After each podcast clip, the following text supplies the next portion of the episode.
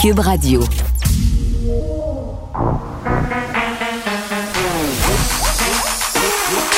Elle a une opinion sur tous les sujets. Pour elle, toutes les questions peuvent être posées. Geneviève Peterson. Cube, Radio. Salut tout le monde, bienvenue à l'émission Le feuilleton pandémique hein, qui se poursuit jour après jour, de nouveaux déroulements, de nouveaux rebondissements. Et là, c'est l'INSPQ qui nous en livre un nouveau rebondissement.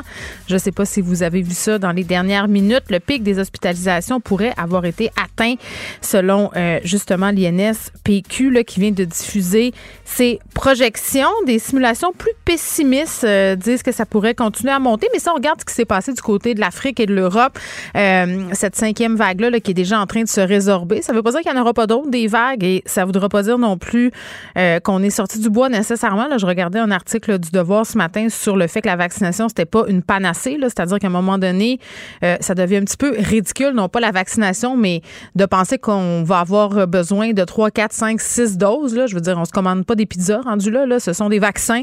Donc, il faudra, selon certains experts euh, de la santé, maintenir certaines mesures, telles par exemple le port du masque, la distance pour encore euh, quelques temps euh, parce que le virus connaîtra des mutations. Donc, je disais, on pourrait avoir atteint le pic des hospitalisations. 45 euh, nouveaux décès aujourd'hui. On a une, augmentation aussi par rapport à hier des hospitalisations, le 117. Et tantôt, on parlera à un médecin là, du délestage parce que je ne sais pas si vous avez vu ça, là, des gens qui attendent une opération pour un cancer. Je pense entre autres à une dame qui témoignait ce matin dans la presse, cancer avancé de l'utérus, une mère, trois enfants qui s'est fait appeler par l'équipe de son hôpital par une préposée en pleurs qui lui a annoncé euh, ben, que sa, sa chirurgie n'aurait pas lieu. Une chirurgie qui est plus qu'importante, vitale, euh, parce que les lits sont occupés aux soins intensifs. Puis c'est pas seulement parce que les lits sont occupés aux soins intensifs qu'en ce moment on fait du délestage, c'est aussi parce qu'il y a beaucoup de membres du personnel qui a attrapé la COVID. Donc on va discuter de tout ça avec un médecin et bien entendu, vous l'attendez, ce point de presse, aux alentours de 15 heures. Parce qu'hier soir, oui, oui, pendant que j'étais au stade olympique en train de faire vacciner mes deux plus jeunes, la nouvelle est tombée. L'école qui recommence bel et bien lundi le 17 janvier. Euh, c'est un sentiment un peu partagé que plusieurs parents ressentent en ce moment. Euh, un soulagement, bien sûr, on en a parlé toute la semaine, à quel point c'est difficile de concilier enseignement à distance et travail. Puis on en a un exemple bien concret. Là, ce matin, je devais faire ma chronique avec Benoît. Euh, ça a été euh, trop compliqué. Mon fils vargeait dans la porte. Euh, mes enfants avaient besoin. Donc, j'ai pas pu faire la chronique. Ça ne se pouvait juste pas. Et on sait que quand on a un choix à faire, ben, on n'a pas le choix. C'est l'école à distance qui prime, c'est le bien-être des enfants. Donc voilà, j'étais pas là ce matin, Benoît, à cause de ça. Donc, bien des parents attendent le retour en classe parce que c'est difficile à concilier. Puis c'est vrai, là, vous êtes nombreux parce que hier, avec Léa et Mathieu, on parlait un peu. Euh, avec l'école, il y avait beaucoup de remplissage. Puis je dis pas ça de façon péjorative. Je veux vraiment le préciser. Je suis pas en train de dire que les profs font rien. Là. Mais l'école, c'est un tout. Là. oui, on apprend des choses euh, académiques, mais on apprend aussi d'autres choses. C'est une expérience sociale aussi. Il y a des récréations, il y a diverses activités. L'école en ligne, c'est l'enseignement de base. Euh, puis au bout de 50 minutes habituellement, ma fille aujourd'hui a 50 minutes d'enseignement seulement. Donc, vous compterez les heures que ça fait dans une journée, là, pauvre parent. Donc, je pense qu'on est content de recommencer lundi. Les enfants, mes enfants, puis les enfants avec qui j'étais aussi hier au stade olympique, les enfants de mon chum étaient bien, bien contents. Là, on poussait des cris de joie. Littéralement, là, ils étaient vraiment contents d'aller à l'école lundi, de voir leurs amis, de voir leurs profs, de retrouver leur petite routine. Euh, mais ça vient aussi avec des inquiétudes. sais, eux autres aussi, là, ils se demandent, OK, le variant Omicron, les enfants écoutent les mêmes nouvelles que nous autres en passant. Là. C'est juste qu'ils n'ont peut-être pas la capacité non plus de, de relativiser, de trier l'information. Fait que des fois, puis on s'en est parlé souvent, ça peut aller bien loin dans leur tête. Euh, donc, c'est ça. Il y a des inquiétudes, puis les profs aussi. Tu on, on va parler tantôt à Sylvain Dancause. Euh, qui est prof au secondaire, qui chronique à cette émission. Il a écrit un billet de blog euh, dans le Journal de Montréal sur le retour à l'école. Il sera là lundi d'ailleurs à l'émission. Il va chroniquer en direct de sa classe. Fait qu'on sera vraiment en direct comment ça se déroule dans les classes euh, du Québec, mais les profs sont inquiets et avec raison. Donc, à 15 heures, ce point de presse, Jean-François Roberge, il sera, j'ai envie de dire enfin, je parlais du délestage, du délestage, pardon, en santé, il y en aura aussi à l'école. Oui, vous avez bien entendu. Deux choses qu'on va aborder, entre autres, au point de presse tantôt, ce sont les nouvelles mesures sanitaires dans les écoles port du masque en tout temps. Euh, pour les enfants. Ça veut dire que c'est fini, l'enlever quand ça soit en classe. C'est fini aussi euh, toutes ces affaires euh, où justement on peut avoir un peu de lousse avec le masque là, quand les déplacements se font à la cafétéria, partout. ce sera le port du masque. Et il y a des nouvelles directives aussi en ce qui concerne justement le temps d'isolement. Et là, c'est là où j'espère vraiment qu'ils vont nous expliquer c'est quoi la science derrière tout ça. Là? On est passé de 15 jours d'isolement à 10 jours, à pas d'isolement, à cinq jours. Euh, là, euh, ce qu'on sait, c'est que la période d'isolement pour les cas positifs, ce sera cinq jours. Selon certaines conditions, les classes ne seront plus systématiquement fermer les activités parascolaires qui seraient suspendues pour au moins deux semaines. Donc, vous avez bien entendu, là, des groupes d'élèves, là, euh, on va pas fermer ça, même si plusieurs cas sont déclarés dans une même classe. C'est ce qu'on considérait comme une éclosion avant. Là.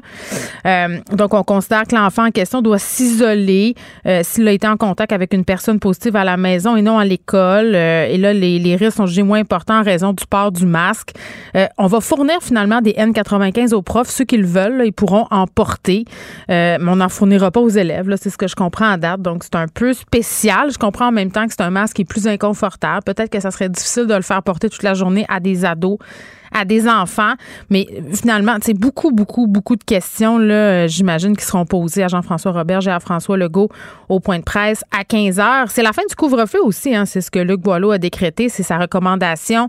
François Legault qui avait dit, dès qu'on va pouvoir, on va enlever le couvre-feu. Puis c'est expliqué en partie par le fait justement qu'on aurait atteint le pic, là, selon l'INSPQ. On le sait, le couvre-feu, c'est une mesure qui ne fait pas l'unanimité euh, parce que justement, la science derrière, elle n'est pas nécessairement tant là que ça. Euh, puis j'ai bien hâte de voir, est-ce qu'on va nous parler d'une troisième dose pour les ados? Parce que ça, ça devrait s'en venir, ça devrait être dans les cartons très, très bientôt, selon l'avis de plusieurs, surtout si on retourne tout le monde euh, dans la soupe aux microbes dès lundi. Je pense que c'est ce qui a fait sursauter le procureur de la Couronne. Nicole Gibault. J'en ai un ras-le-bol de ces gens-là. À mon sens, c'est de l'intimidation. Geneviève Peterson. C'est ça. si sauve en marchette, on aura le temps de le rattraper. La rencontre. mais toi, comme juge, est-ce que c'est le juge qui décide ça? Comment ça marche? Oui, oui, oui, oui, oui, oui, oui. C'est le juge. La rencontre Gibault-Peterson. Salut, Nicole. Bonjour Geneviève. Bon, une histoire qui donne froid dans le dos. Là, deux adolescents qui ont plaidé coupables pour avoir planifié un plan pour une fusillade dans une école. Ils faisaient partie d'un groupe. Là, euh, c'est des intervenants de l'école en question qui ont appelé les policiers parce qu'une des personnes qui était entre guillemets impliquée dans cette histoire-là euh, avouait toute cette affaire. Euh, des étudiants qui avaient regardé le documentaire Bowling for Columbine qui porte sur la tuerie de Columbine justement, qui vraiment là, avait préparé un plan détaillé à la minute près planifiait de mettre le feu dans l'école pour semer un vent de panique, euh, se disant on va bloquer les sorties et on va tirer sur certaines personnes. Une histoire absolument en tout cas, je trouve ça très, très angoissant, Nicole, et j'imagine même pas les élèves de cette école-là, qui par la suite ont appris que tout ça est en train de se fomenter. Non, c'est presque inconcevable. Et quand on constate que ces jeunes-là ont 15 ans, euh, c'est hallucinant. Puis pas juste, tu sais, des fois, euh, on peut penser qu'une personne, pour des raisons X de santé mm. mentale ou etc., euh, peut développer un plan, bon, quelque chose. Mais là, on est quatre, là, euh, minimum, là, je crois. Là. En tout cas, il y en a. Mm. On a identifié quatre, mais il y en a deux qui ont plaidé coupables, tout à fait. mais le plan était tellement détaillé, c'est incroyable. Puis moi, ben, très, très néophyte en armes à feu, là, je savais même pas c'était quoi, un TC. tech, un, Tech 9. 9, là, Tech 9, là. Un Tech 9, oui. Oui, ben c'est ça, en tout cas. Et c'est, une arme semi-automatique. C'est peur, hein? Là, j'ai juste ouvert sur euh, Google, j'ai dit non, non, non, non, regarde. ça fait des dommages et ça fait des dommages de façon très rapide. C'est ça qui se passe. Très rapide. Puis quand on parle de semi-automatique, on sait que c'est pas juste un petit coup, on, on, on, repart la patente. Là. Alors non, c'est vraiment inquiétant. Et euh, grâce, évidemment, là, on le voit là maintenant, aux oreilles, aux yeux, aux oreilles des intervenants. Hmm. Et euh, aussi, là, tu sais, il y a quelqu'un qui a dit bon, ok, c'est mis à table, mais euh, non, quand on pense à 15 ans là, que euh, on a concocté un plan de cette façon-là pour ne rien oublier, bloquer les sorties, mettre le feu mm. euh, pour essayer de évidemment de, de tourner les, l'attention ailleurs. C'était vraiment très, très, très planifié à la minute. Ils vont être jugés euh, pour, euh, dans un tribunal pour adolescents, là. C'est pas. Oui, oui, il n'y a pas le choix. Il n'y a pas le choix. 15 ans, ça, c'est évident. Puis, mm. euh, je ne, je suis certaine qu'on n'est pas au stade où on va, on, va demander à 15 ans mm. une peine pour adulte, mais c'est toujours possible, là. Mais je veux dire, je pense que pour le moment, on est rendu à confectionner un rapport qui va dresser leur portrait parce qu'on fait face à qui, là? Parce que est-ce que euh, c'est quel genre d'individu? Mais ils étaient sérieux dans leur démarche là, c'était pas seulement des paroles en l'air parce qu'on oh, en parle souvent là des gens qui se ramassent devant les tribunaux et qui disent mais voyons, je le pensais pas vraiment, ce sont seulement des paroles. Eux, si je le répéterai jamais assez là, euh, leur plan était enclenché. Très enclenché, hmm. très euh, spécifique. Euh, à la minute près. Euh, c'est vraiment un plan orchestré. Quand on dit orchestré, ça veut dire que tout est prévu. Tout est prévu. Alors non, non, on lésine pas avec des cas comme ça. Et euh, Dieu merci, là, parce qu'à Columbine, ça avait fait 15 morts puis une vingtaine de blessés. Là. c'est absolument épouvantable. Euh, alors, dans les circonstances, mm. il y a un terme à ça. On verra ce qui va arriver pour les représentations par la suite. C'est fou. Ça me fait penser, euh, Nicole, je disais hier aux auditeurs que pendant le temps des fêtes, j'avais profité du temps que je, qui était à ma disposition pour écouter des balados. Euh, il y en a un qui porte sur l'affaire Alec Mignassian, là, celui qui a foncé dans un groupe de piétons à Toronto qui visait des femmes, un incel, un balado qui s'appelle Boys Like Me. Et c'est fou parce que au départ, ce balado-là se voulait une démarche pour s'intéresser aux amours des personnes qui souffrent euh, du trouble du spectre de l'autisme. Puis on le sait, là, au cœur du procès d'Alec Mignassian, ça a été euh, largement débattu qu'il était atteint de ce spectre-là. Et un des narrateurs du balado, euh, tu vas voir où je m'en vais avec ça, là, a dit, parce qu'il était dans la même classe spécialisée qu'Alec Mignassian au secondaire. Et en fouillant dans ses affaires, les policiers se sont rendus compte qu'il fantasmait, Alec Mignassian, je parle, de faire une tuerie comme ça dans son école à l'époque où il était dans la classe du garçon en question, le narrateur du balado.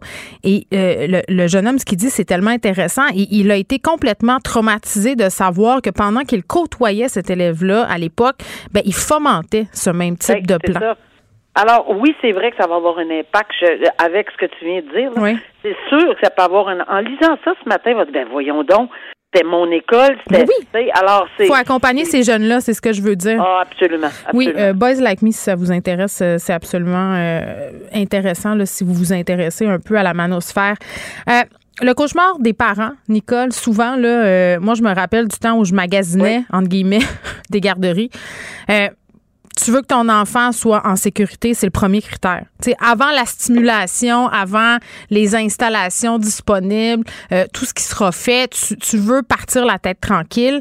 Euh, des parents qui poursuivent une garderie parce que non seulement ils ont oublié leur enfant à l'extérieur, mais le jeune bambin en question, âgé de 3 ans, a été retrouvé sur le bord de la route 117 par une madame, euh, une bonne samaritaine qui l'a ramassé. Il essayait de traverser la rue. Oui, puis ils n'ont pas juste oublié, si ce qu'on lit est exact, mm.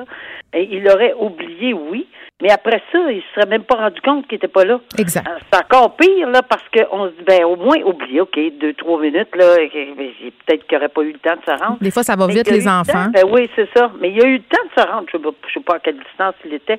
Mais quel traumatisme pour les parents. Mais là, on comprend que le, l'enfant aussi est traumatisé maintenant. Mais il demande des dommages, hein, justement, là, parce qu'il y a des séquelles. Il y aurait des séquelles chez la mère, chez le père, chez l'enfant en question.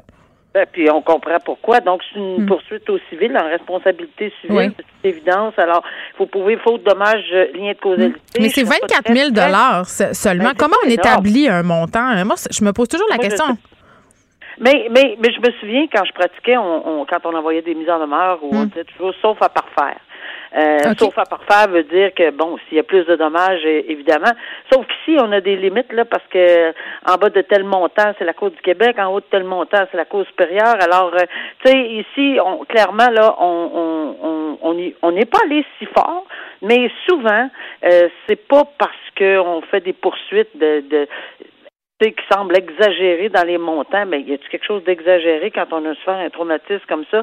Peut-être pas, mais réali de façon réaliste, euh, peut-être que c'est comme ça qu'on a étudié le dossier. Maintenant, ça, ça, se peut que ça, ça augmente, là, euh, c'est évident, mais la responsabilité va être. Moi, moi, je, pense que euh, mm. on serait enclin à faire un règlement en cours dans ce dossier-là, là, mm. rapidement, là, parce que Je veux dire, jusqu'à date, c'est 24 000. On, on, Oui. on a une poursuite de 24 000. Donc, euh, quelqu'un est avisé là, que. Puis je pense que le dossier, en soi, sans connaître tous les détails, le- juste le fait d'avoir oublié un enfant puis de pas s'apercevoir qu'il était disparu, j'ai hâte de voir Ça donne pas envie d'envoyer son Ben, enfant non. euh, dans cet établissement-là, en tout cas. Non.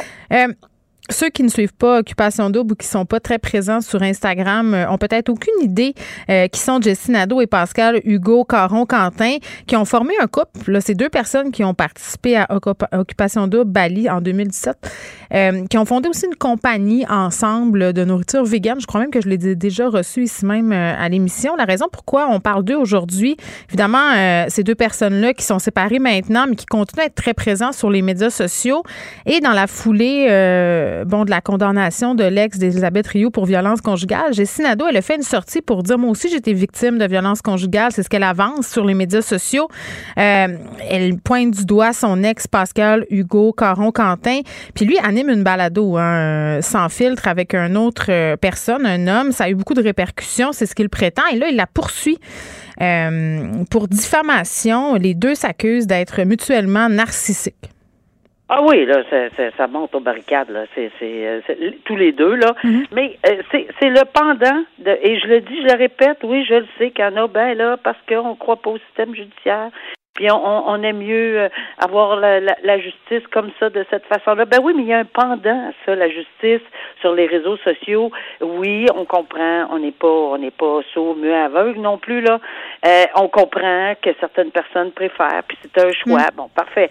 Sauf que le pendant, c'est ça. Ouais. Et je l'ai toujours dit, et je le dirai toujours, que le pendant, c'est le risque. Puis c'est pas juste, euh, souvent, c'est pas juste. On peut penser que c'est des poursuites baillons. Si c'en est une, ben on, on l'analysera dans ce sens-là. Si c'en était une, poursuite baillon, ça veut dire juste une poursuite pour faire taire quelqu'un. Ouais. Mais c'est pas nécessairement le cas. Souvent, ça peut être des poursuites qui sont justifiées parce qu'on prétend que non, c'est pas vrai, et que c'est de la diffamation, qu'il y a un problème, qu'on a une responsabilité lorsqu'on on dit les choses publiquement. Et oui, c'est vrai qu'on a une responsabilité. Donc, il faut assumer ce qu'on dit et assumer le fait qu'il est possible qu'on ait une poursuite en diffamation. J'ai une question. Et on défendra un euh, de, Oui. de- de cette poursuite. Ben, écoute, ma question euh, est assez simple, là, puis je pense qu'il y a beaucoup de gens qui sont dans cette idée-là. Et là, moi, je suis pas en train du tout de dire que je crois pas Jessie Nadeau, là. C'est pas à moi de décider Non, non, ça. c'est pas ça. Euh, mais euh, on, on- sortons un peu de leur cas. Là. Euh, admettons que moi, Geneviève Peterson, je fais une sortie sur les médias sociaux et j'accuse quelqu'un de violence conjugale ou d'agression sexuelle. Peu importe là, ce qu'on a vu récemment, euh, même si c'est vrai, est-ce que je peux quand même être accusée de diffamation? Ben, c'est parce que là, on n'est pas dans la même sphère. Là. Ben, ça va passer Si plusieurs je le dis étapes. publiquement, tu sais, c'est parce que c'est ça l'affaire. Les gens se disent, OK, moi, je sors publiquement pour dénoncer, par exemple, une agression sexuelle que j'ai subie, la violence conjugale. Euh, c'est vrai, tu sais, mais même si c'est vrai, est-ce que je peux être accusée de diffamation si je sors Ben, publiquement? ben, d'abord, la prémisse, là, Oui. c'est toute poursuite, puis c'est là-dessus seulement que je peux me prononcer. OK. Parce que une prémisse, c'est que si on dépose une plainte, euh, c'est-à-dire si on fait des allégations Oui. Euh, de, de- d'agression sexuelle, ben il Oui. faut démontrer qu'elles existent. Puis si c'est vrai qu'elles existent, c'est lui là qui aura peut-être euh, euh, un sous écart de ou à peu près rien. Mhm, là. ça. Parce que c'est ça, ça va être le dommage relié à quelque chose. C'est toujours la même chose en droit. Dommage, faute, dommage, lien de causalité. Alors, Hmm. si ce monsieur-là prétend qu'elle c'est faux ce que ce que cette dame-là dit, il va falloir le démontrer. Puis c'est sûr qu'à un moment donné, il va falloir qu'il y ait une démonstration par elle que c'est vrai. Là. Alors, comment la faire, cette démonstration-là? Alors, la question, ça répond pas juste par un oui ou non, parce que ça prend. C'est vraiment un procès qui- à- au- à- par lequel ils devront passer à travers. Oui. Elle le poursuit pas au civil en ce moment, à ce que je sache, mais lui, oui, mais pour faire la démonstration que c'est faux, il va l'alléguer.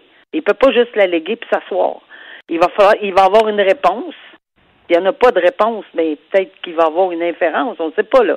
Tu sais, un procès, comment ça peut se dérouler avec la preuve au civil, c'est ça, ça peut être euh, ça peut être assez euh, il va y avoir des interrogatoires aussi là. Euh, cette Exactement. cette Mais ce que je veux dire, dans le fond, c'est. C'est ça. il- des fois, on, on est un peu euh, émotif quand on fait des dénonciations sur les médias sociaux. Puis c'est plate à dire, mais parfois, ça se revire contre soi, peu importe si c'est vrai ou pas. Au ça, c'est. criminel, c'est très, très, très différent. Au Ouais. criminel, s'il était accusé, ben, Ouais. sans savoir de tout doute, il n'a jamais à témoigner. Au civil, Ouais, c'est ça. lorsque A poursuit B, ben, A va témoigner et B, s'il veut, veut s'expliquer, devra témoigner. Mmh. Mais c'est complexe, d'ailleurs la même chose dans Roson, dans tous les autres dossiers C'est civils. C'est là qu'on va entendre les versions. À ce, à ce moment-là, ben, les, les gens se feront une idée. Et le tribunal aussi, là.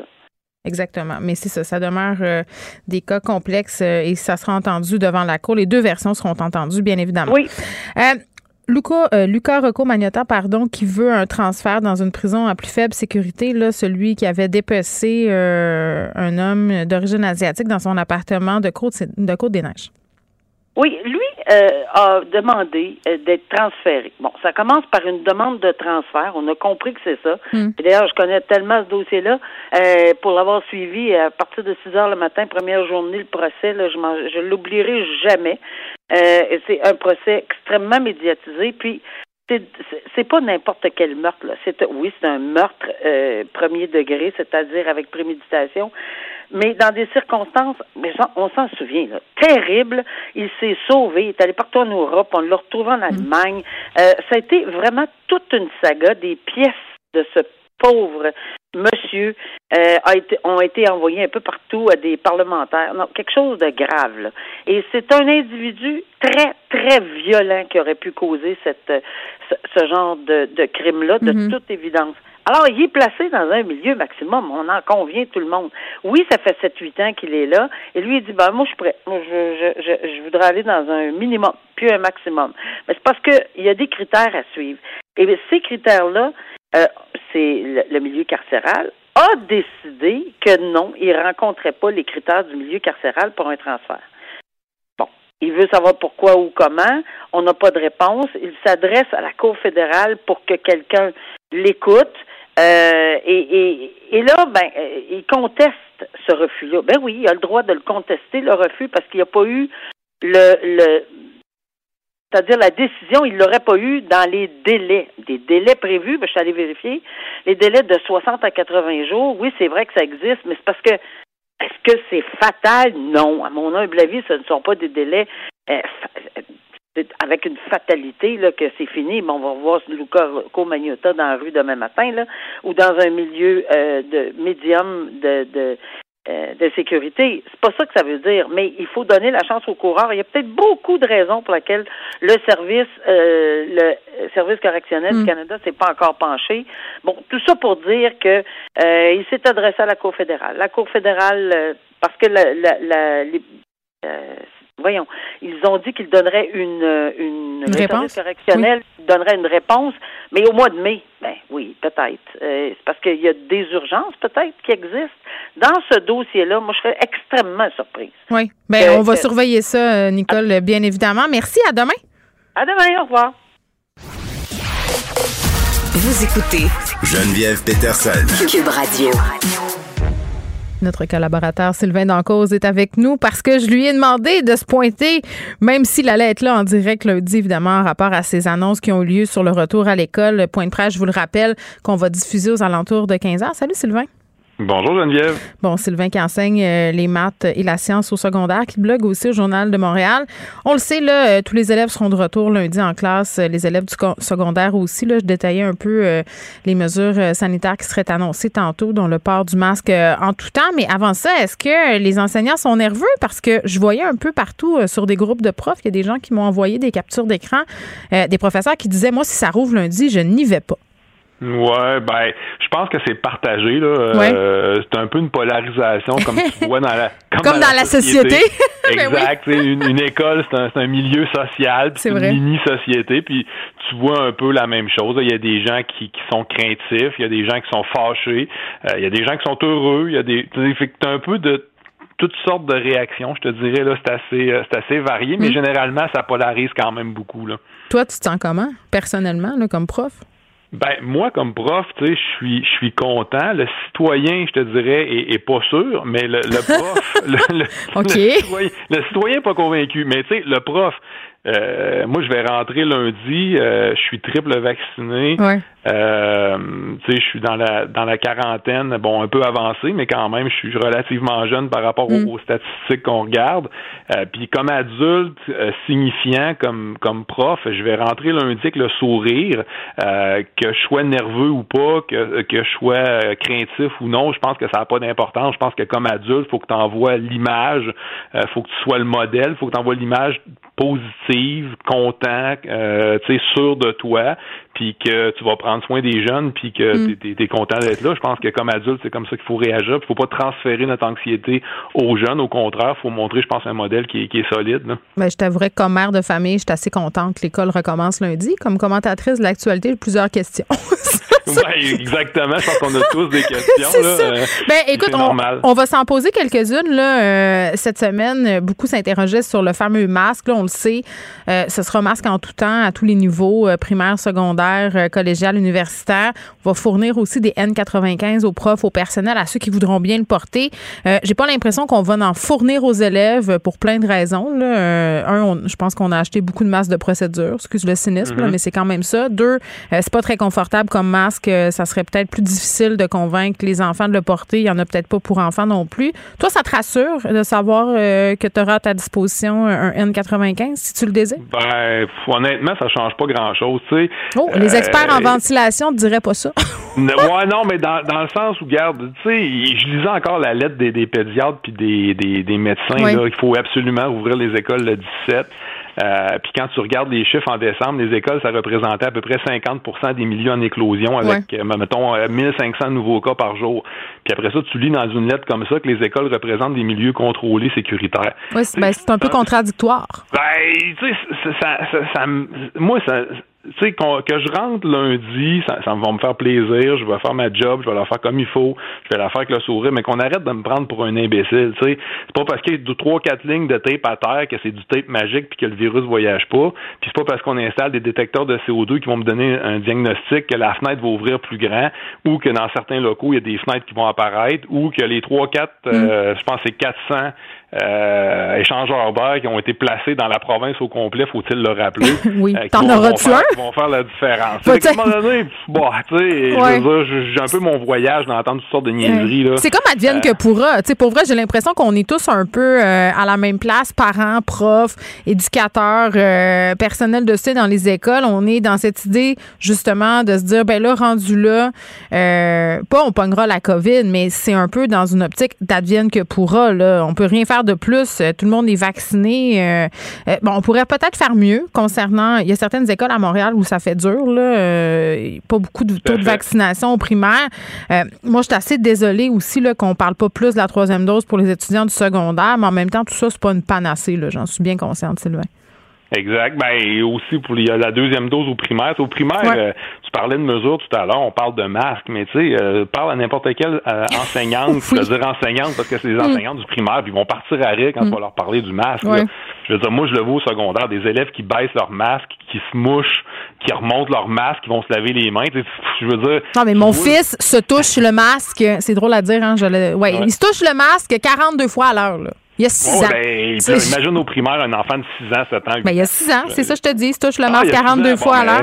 Ben. oui, c'est terrible, c'est épouvantable. Il, ben. il comprend que ça prend le masque, mais pour lui, c'est plus psychologique que réel. Tu oh, comprends? S'il a le masque d'en face, il se sent bien, mais il comprend pas que s'il touche, c'est comme pas le fun. Moi, je comprends tout à fait ça. tu, me parlais de, ventilation, les experts en ventilation. Ça m'a fait penser, soit dit en passant, la semaine passée, quand M. Robert s'est présenté en conférence de presse, je sais pas si tu te rappelles, Mhm. mais il a refusé, ben, il a pas refusé, il a esquivé toutes les questions mhm. en lien avec la ventilation et la qualité de l'air. Il est évasif. Il a toujours répété la même chose. Je sais pas si tu te rappelles. La semaine prochaine, le comité d'experts viendra vous en parler. Là, on est la semaine prochaine, c'est cette semaine. Ben, c'est à 15 heures, là. J'ai hâte. Peut-être qu'il va avoir des grands rapports à nous présenter. Un petit PowerPoint, tiens. Hein, c'est un ben, ancien prof. J'ai hâte de voir, mais ces experts qui étaient supposés venir répondre aux questions, on les a pas encore vus, puis on est rendu jeudi. Ouais. Fait que euh, je sais pas, la semaine passée, nous l'a répété plusieurs fois. Là. Mm. Ah oui, mes experts vont venir vous en parler. Oui, oui, on va mm. répondre à vos questions. Oui, oui. Oui, oui, oui, oui, oui, oui. J'attends encore cette semaine. Là. J'ai pas encore rien vu, puis on est jeudi après-midi. Oui, puis les directions d'école disent toutes euh, disent toutes la même chose. Là, c'est qu'on apprend les nouvelles bien, bien tard. sais, je veux dire, je comprends là que on veut avoir une vision la plus juste possible de la situation épidémiologique. Je comprends aussi qu'on a changé de directeur de la santé publique, mais on est jeudi. c'est quand même tard. Ben, ouais, ça, c'est un petit peu le jour de la marmotte. hein, Oui, c'est vrai, c'est vrai. Mais OK. Mais Ça, ça c'est pour ce qui va se passer euh, lundi. Puis, tu sais, lundi, on va te parler, tu vas être dans ta classe. Fait qu'on va le vivre avec toi, là, comment ça se Oui. passe et tout ça. Euh, mais parlons un peu de cette semaine d'école à distance, euh, de ces deux semaines pour les élèves euh, à certains endroits. Là. Ça recommençait pas nécessairement à la même date. Euh, moi, je- comme parent, là, je regardais ça, les horaires, peut-être moi au secondaire, mais au primaire. Tu sais, ma fille, par exemple, aujourd'hui, n'a que 50 minutes d'enseignement. Tu sais, tu te dis, OK, tu mais qu'est-ce qu'ils font à l'école le reste de la journée? Tu sais, je veux dire, est-ce que les enfants vont acculer un retard absolument incroyable parce que là, justement, on est au strict minimum? Et ça, depuis quand même des mois, là. Ouais, il y avait des balises euh, qui étaient données par le ministère Ouais. de l'Éducation, des nombres de minutes obligatoires par jour, le nombre d'heures par jour par semaine. Ouais, J'ai l'impression qu'on fait du Euh, présentéisme en ce moment. C'est parce qu'on n'a pas le choix d'avoir 185 jours d'école. Donc, on fait des périodes où le prof, supposément, est là pour répondre à des questions. Mais en vérité, là, oui, le prof est peut-être là, mais je veux dire, c'est rare. là, les enfants qui se revendiquent de tout ça, ce sont les parents qui, qui gèrent euh, ces périodes-là et le, le manque à gagner, entre guillemets. là. Ben tout à fait, tout à fait. Puis c'est certain que euh, pour des jeunes comme ça, tu, sais, tu parles de jeunes du primaire, puis tu as une meilleure expérience que moi. Moi, mon plus jeune est en sixième année. Euh, Mm. Mais j'en ai eu en bon, 6, une, un en première année, puis une en secondaire 3. Donc, je couvre large. Là.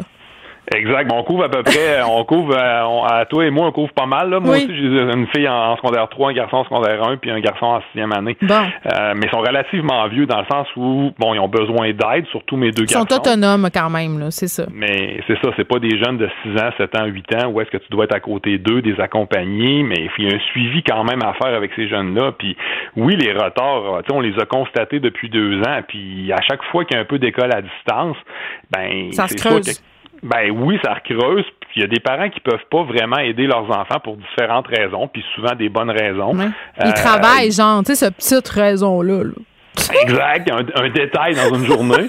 Euh, Tu sais, mon boss, euh, il, arrête, il arrête pas de vouloir que je rende mes affaires. Euh, tu sais, je parle de. C'est pas moi personnellement, là. euh, mais le monde, là, tu sais, je veux dire, euh, je comprends que les employeurs ont été compréhensifs, mais c'est parce qu'il y a une limite à un moment donné aussi, là. Tu sais. Ben, c'est sûr que je parlais, vois-tu, mon frère est à Montréal, puis euh, il y a deux jeunes enfants au primaire. La semaine passée, il me disait, ben moi, cette semaine, ce que j'ai fait, c'est de l'école à la maison. Là, oui, il J'ai a pas fait- travaillé. J'ai pas travaillé de la semaine, puis ma blonde non plus. Il dit, on s'est occupé chacun d'un enfant, puis on a fait les devoirs, puis on a fait les travaux, puis on a suivi la, la rencontre en virtuel avec les enfants, puis on a essayé de comprendre ce qu'il y avait à faire, puis on a essayé d'éloguer, puis là, ça marchait pas. Puis tu sais, je veux dire, ça a été ça, là, la semaine, là. Fait que, euh, c'est, c'est, puis là, ben... Mm. En tout cas, je peux. les Ouais. Je peux-tu te Oui, dire non, une chose? Oui? Ça, cette affaire-là, à distance, ça nous a fait apprécier les profs. Sur un moyen temps, juste à dire. Ben, tant, tant mieux, on va le prendre pendant Oui, que ça passe. on apprécie les profs et plus tard on compris que professeur, c'est un métier. Euh, Sylvain, on va euh, écouter le point de presse évidemment à 15h, puis on va te retrouver lundi là, en direct de ta classe. Tu vas nous expliquer comment ça se passe. Puis moi, j'ai quand même euh, une grande confiance en nos adolescents. Ils sont pas mal plus résilients qu'on pense. Merci. Moi aussi, je suis d'accord avec toi. Merci beaucoup. Bye bye. Ne vous laissez pas berner par ces prises de position saisissantes. Geneviève Peterson est aussi une grande sensible. Vous écoutez Geneviève Peterson. Et on, avec, euh, on est avec, pardon, Carl Marchand. Salut, Carl. Bonjour Geneviève, la grande sensible. Pourquoi je suis une grande sensible? Parce que ça Ah, dit ça dans la promo. jouer, oui, puis il y a un petit son de pleurs en arrière qui me met toujours Ouais. euh, infiniment mal à l'aise. Qu'est-ce que tu veux? Euh, OK. On parle de quelqu'un qui a été confiné avec son blind date. Écoute, euh, l'image que je me fais souvent avec la pandémie, Geneviève, c'est que c'est comme une, une partie de chaise musicale quand la musique arrête et ça peut être parfois très long hein, avant que la musique euh, repart. Donc, quand on est assis sur une chaise, on est assis à côté de quelqu'un d'autre, puis ça se peut qu'on n'aime pas ça. Hein, tu sais, bon, euh, parfois c'est notre conjoint, parfois c'est quelqu'un d'autre. Et là, dans le cas de Mademoiselle Wang, on ne connaît pas son nom au complet. C'est une, une femme en Chine, dans euh, la ville de Zhengzhou. Vous t'excuseras ma prononciation.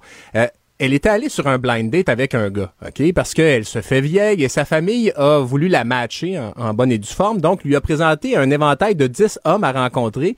Rendu au cinquième, il l'invite à souper chez elle. Fait que bon, elle y va. Pendant ce temps-là, la ville est mise en quarantaine. Mais ça là, me fait penser aux gens qui étaient poignés avec leur date Tinder pendant le couvre-feu. Ben oui, ben il y a eu des sleepovers forcés, là, beaucoup de malaise. Beaucoup Ab- de malaise. Absolument, ben c'est ça. Tu sais, quand tu peux pas te pousser là, euh, bon, c'est pas, c'est, on, on dit que le, disons les flammes de l'amour tardent à, se- à se manifester Ouais. dans ce couple-là. Elle a mis ça sur les réseaux sociaux, puis bon, elle dit il est bien fin, mais il est comme à peu près muet comme un tronc Puis là, je d'arbre. avec. Il- Ben là, c'est ça. C'est pas, c'est pas l'amour fou, semble-t-il. Mais bon, elle a mis des vidéos de lui qui cuisine. Elle dit, c'est pas super bon, mais il cuisine tous les jours. Il est gentil avec moi. Oh Puis my bon. God. Elle va peut-être développer le syndrome de Stockholm. C'est-à-dire, Ben là, elle va tomber en amour avec la personne euh, qui l'emprisonne. Bon, je comprends que c'est pas la personne comme, qui euh, l'emprisonne qui est en confinement, là. Mais. J'ai fini par aimer son rose beef sec. Ben, J'en ai ça. mangé assez longtemps, j'y ai pris goût. Non, mais Carl, l'amour, c'est quelque chose qui se développe. Hein? Faut Ben, pas croire oui. juste euh, aux braises de la passion. Non, non, non, c'est ça. Ben bref, on- elle- elle aura la chance de faire ça, mais, mais ça m'a vraiment fait penser à Ben, ça. à pognez-le cette combien de temps? Ben là, la ville est en quarantaine. Euh, elle est pas sortie aux dernières minutes. Puis là, il- euh, monsieur, dont on connaît pas le nom ni l'âge, Oui. elle a mis des vidéos. Puis là, il a commencé à avoir des retours d'amis, genre, qui, qui ont parlé des vidéos. Il a été un peu blessé. Oh donc, elle les a retirées, mais c'était quand même super respectueux là, comme fait. vidéo. Mais, mais tout de même, c'est... Je voudrais juste saluer tous les gens qui se sont dit pendant la pandémie, est-ce que je suis heureux euh, assis euh, à côté de cette personne-là qui est ma blonde, mon chum, ou même mes enfants. Tu sais, bon, évidemment, des fois, on a des ados Hmm. Ben, qui restent à la maison un peu trop longtemps. Tu là, peux pas t'en débarrasser des enfants, euh, pas comme un chum euh, ou une blonde. Il y a Non, eu non, une ben là, épidémie de divorce hein, pendant la pensais, pandémie. ouais, ben c'est ça. Je pensais plus aux, tu sais, aux, aux ados attardés de 23, 24 Ah, ans, les là, qui tardent, euh, les tanguis, là, tu sais. Mm. Mais, euh, mais oui, donc pas facile. Euh, alors, on, on salue tous les couples qui traversent la pandémie parce que c'est pas évident, évidemment. Puis euh, courage, hein, parce que ça pourrait être pire. Euh, vous pourriez être pogné dans une quarantaine en Chine. Oui, puis vous pourriez être l'objet euh, d'Instagram live sur le fait que l'autre vous aime plus, ne désire plus être avec. tu sais, peut-être en parler à l'autre avant de faire des sorties publiques sur le Ah, fait ben que oui, c'est ben épouvantable d'être enfermé avec. Ouais. Hey, Kimi s'est rendu la vedette de notre émission. Ben On oui, le l'entend. Kimi jappe un peu. Je vais devoir essayer de trouver des croquettes à proximité parce que là, j'en ai pas avec moi, mais... Laisse-la japper, c'est pas grave. Ben Écoute, moi, ouais, mon ça, fils, si euh, ce matin, vargeait dans la porte. Le chien grattait pendant que j'essayais de faire une chronique avec Benoît Dutrisac. Euh, euh, là, on rit, mais le prochain sujet, c'est loin d'être drôle. Ça se passe en Indonésie, euh, dans un endroit de l'Indonésie où on applique la loi islamique, la fameuse charia, là, celle que certaines personnes ont peur qui arrive au Québec, mais ça arrivera Ouais. jamais. Euh, une Indonésienne qui a été fouettée 100 fois euh, pour adultère, ce qui est choquant en soi, mais ce qui est encore plus choquant, c'est que la personne avec qui elle aurait commis l'adultère, son partenaire, donc lui, n'a reçu que 15 coups. Ouais, 15 coups. Et euh, la réponse, pourquoi 15 coups lui et 100 coups elle, c'est assez simple. Elle a avoué. Elle a avoué avoir Ah, je commis pensais que c'était le patriarcat puis la absolument misogynie. pas, non, Ah, absolument pas. C'est parce qu'elle a avoué, tandis que son euh, son homme avec qui elle a commis l'adultère, qui était lui aussi marié, donc il a également commis l'adultère envers sa femme, lui Mm. A jamais avoué tout ça, donc il n'a Ah, eu que ok. 15 coups. Fait que le, OK, Pour- fait que le truc, c'est de pas avouer. J'ai l'impression que même si elle n'avait pas avoué, elle aurait peut-être risqué plus de coups de Ah, fouet. Euh, oui, la, c'est la, ça. la charia a tendance, euh, disons-le, à être un peu moins sympathique à, l'égard hein? de la cause des femmes. hein. Ouais. Euh, Là, écrivez-moi pas pour me dire Hey, Geneviève, hein, toi, t'es féministe, regarde, c'est bien pire ailleurs. Ici, au Québec, là, tout le monde Ah, est ben égal. Non. Ça- Non, ben, euh, non. euh, je vais rester en Indonésie, dans la, la province d'Aceh, euh, Oui. quelques instants avant de revenir au Québec, Geneviève, euh, parce que pour te dire, tu sais, il y a des hommes aussi qui peuvent être fouettés beaucoup. Par exemple, dans la même journée, il y a un homme Hmm. qui avait eu, qui a été reconnu coupable de sexe avec une mineure, qui a eu 100 coups de fouet, lui, et 75 mois de prison. 75, rien de moins. 75 mois, ça, c'est le genre de place où on te coupe la main si tu voles une pomme à l'épicerie. Ils ont tenté, cette province-là, euh, d'établir la décapitation Ah, euh, pour appliquer la charia. Par contre, le gouvernement central d'Indonésie a mis son, son pied à terre parce que c'est la seule province où euh, on applique la charia. Puis euh, on a laissé la charia s'appliquer à partir de 2005 à la suite là, de, de conflits avec des rebelles. Donc, mais le- le- la décapitation, on a mis, on a mis la barre là. Ça, vous le faites pas. Bon. Ben, mais écoute, c'est euh, au moins moi, ça. ça illustre. Évidemment, la charia, on n'est pas pour ça. Euh, C'est un, c'est un peu, euh, c'est un peu trop intense, disons-le. Mais sur la question de l'infidélité, moi, il y a une chose qui me fascine, c'est qu'on en fait toujours un grand plat. Oui, comme Mais si c'était le pire arrive. crime sur la terre. Tu- tu- Mais ça arrive tout le temps. Ah, Est-ce que tu veux dire quelque chose à ta blonde? Est-ce que tu veux en profiter? Non, absolument pas. J'ai pas d'aveu Ah, à ok. faire à ma blonde, mais c'est juste que. pour être certaine, parce que tu sais c'est, que je euh, suis là pour d'abord, toi. D'abord, je le ferai pas, je le ferai pas à la radio. Ah, ok. euh, je le ferai pas à la radio en direct. Évidemment, je suis un homme un peu plus discret que ça, mais mais mais il y a quelque chose, me semble, c'est comme un, un tabou, tu sais. Puis on juge beaucoup, alors que ça arrive tout le temps. Ça arrive dans plein de couples. Ben, en fait, que- c'est-tu qu'est-ce qu'il faut se dire, Carl? Il faut se dire euh, l'infidélité, euh, il faut pas se dire est-ce que ça va m'arriver, c'est plutôt quand? Quand, souvent, là, Comment je vais- C'est ça. Ouais. Euh, fait que tu sais, il y a comme un. il Achille, t'as pas l'air d'accord avec moi. Non, Ben, non, il mais. se tortille j- bien raide sur sa chaise. Sais-tu quoi? Moi, j'ai, j'ai- je me faisais la réflexion suivante l'autre fois. euh, mes filles écoutent beaucoup de séries américaines, des films, puis québécois aussi, là, des fictions. Euh, et souvent, dans les courbes dramatiques des personnages, il y a de l'infidélité, tu sais, pour faire Ouais. du drama. Et c'est toujours présenté comme étant la pire des affaires. C'est la pire trahison euh, et ça rend ça bien, bien grave dans la tête du monde. Combien d'amis de filles j'ai entendu dire euh, s'il me trompe, il est dehors avec tous ses sacs verts. Euh, ouais, c'est un peu plus compliqué que ça, la gang. Là. C'est ce que j'ai envie de vous dire. Et ces Ben- filles-là, souvent, étaient les premières à tromper leur conjoint. Donc, ce qui est bon pour Pitou est pas bon pour Minou. Tu sais, comme tout ça, là, on est dû pour une petite remasterisation, je pense, ben- de l'idée de, de la fidélité. J'ai Pas en train de plaider pour l'infidélité Ah, à non grande plus. échelle, c'est pas ça le point. Ouais, mais tu passes juste ça en que- tant que quelqu'un, là. Ça se pourrait-tu que tu aies envie de goûter à une autre Ben là. saucisse? Non, mais, mais c'est ça, c'est que et, et même on va même culpabiliser l'idée même de l'infidélité. Tu sais, ah là, j'ai- pensé à quelqu'un d'autre, c'est pas correct. Hey, Calmez-vous un peu là. Ça Achille, il prend de l'eau, là. Euh, ben là, je puis bon, Achille, il- c'est un jeune couple là. euh, alors, euh, c'est sûr qu'évidemment, t'essaies Ouais. de pas faire de l'infidélité dans les premiers mois de ta Ben, relation. ça te traverse pas l'esprit, mais tu sais, c'est parce qu'avant, Non. tu mourrais à 30 ans. Tu je veux dire, c'était d'être facile à être Dans fidèle, le temps qu'il y là. avait juste six clubs là. Ben, c'est ça. C'est ça. Qu'est-ce que tu veux que Hey, je te dise? euh, je, euh, je vais te donner un mot sur euh, en Oui. France, il y a une campagne pour acheter un château. Vous pouvez pour euh, 60 euros euh, devenir propriétaire d'un château Oh, à pogne. Il y a une pogne. Dis la pogne. C'est c'est euh, quel pogne t'as vu toi? Ben, il faut que tu tu le rénoves. Ben oui, ben là, faut que tu contribué à la rénovation, évidemment, Oui. parce que c'est un château qui a été bombardé pendant la, la Première Guerre mondiale, donc Mm. il a été euh, brièvement en activité. Il a été construit en 1898, euh, mais je me disais que peut-être que James William Awad, cet influenceur, de, le gars de Sunwing, a des idées de grandeur. Alors, Celui qui est en train d'acheter Bois des Filions au grand complet, oui, qui érige des statues euh, à son effigie. c'est ça, peut-être que s'il met plus d'argent que le 100 il semble avoir beaucoup d'argent, il pourrait peut-être faire installer Ben, quelques pour de combien de temps? euh, Parce que si j'étais Revenu Canada et l'Agence du revenu du Canada, euh, Revenu Québec et compagnie, là, Écoute, je me mettrais sur le dossier. Je sais bon, dis ça de même, c'est une petite idée. Tu sais, je, je me dis, si t'es un fonctionnaire, tu sais, comme tu dis, hey, ça me tente de me mettre sur le cas. Hein? Glamour. T'as le Ben, goût d'un peu de glamour ouais. dans ta vie de Revenu Québec? Je me dis, tu sais. Hein? je sais pas c'est mets quoi glamour dans, dans la, la Non, mais vie tu dis, j'enquête quelqu'un de big. Ouais, ouais, ça. ouais, ouais. Puis après ça, on va aller prendre du chocolat chaud. On, on 9h30, s'excite avec ce qu'on peut. Hein? Qu'est-ce que tu veux Ah que je te dise? Bon, là, je vois que Kimi a arrêté de japper, donc tu seras pas obligé de la fouetter. Merci, Carl. Bonne journée. Bye bye.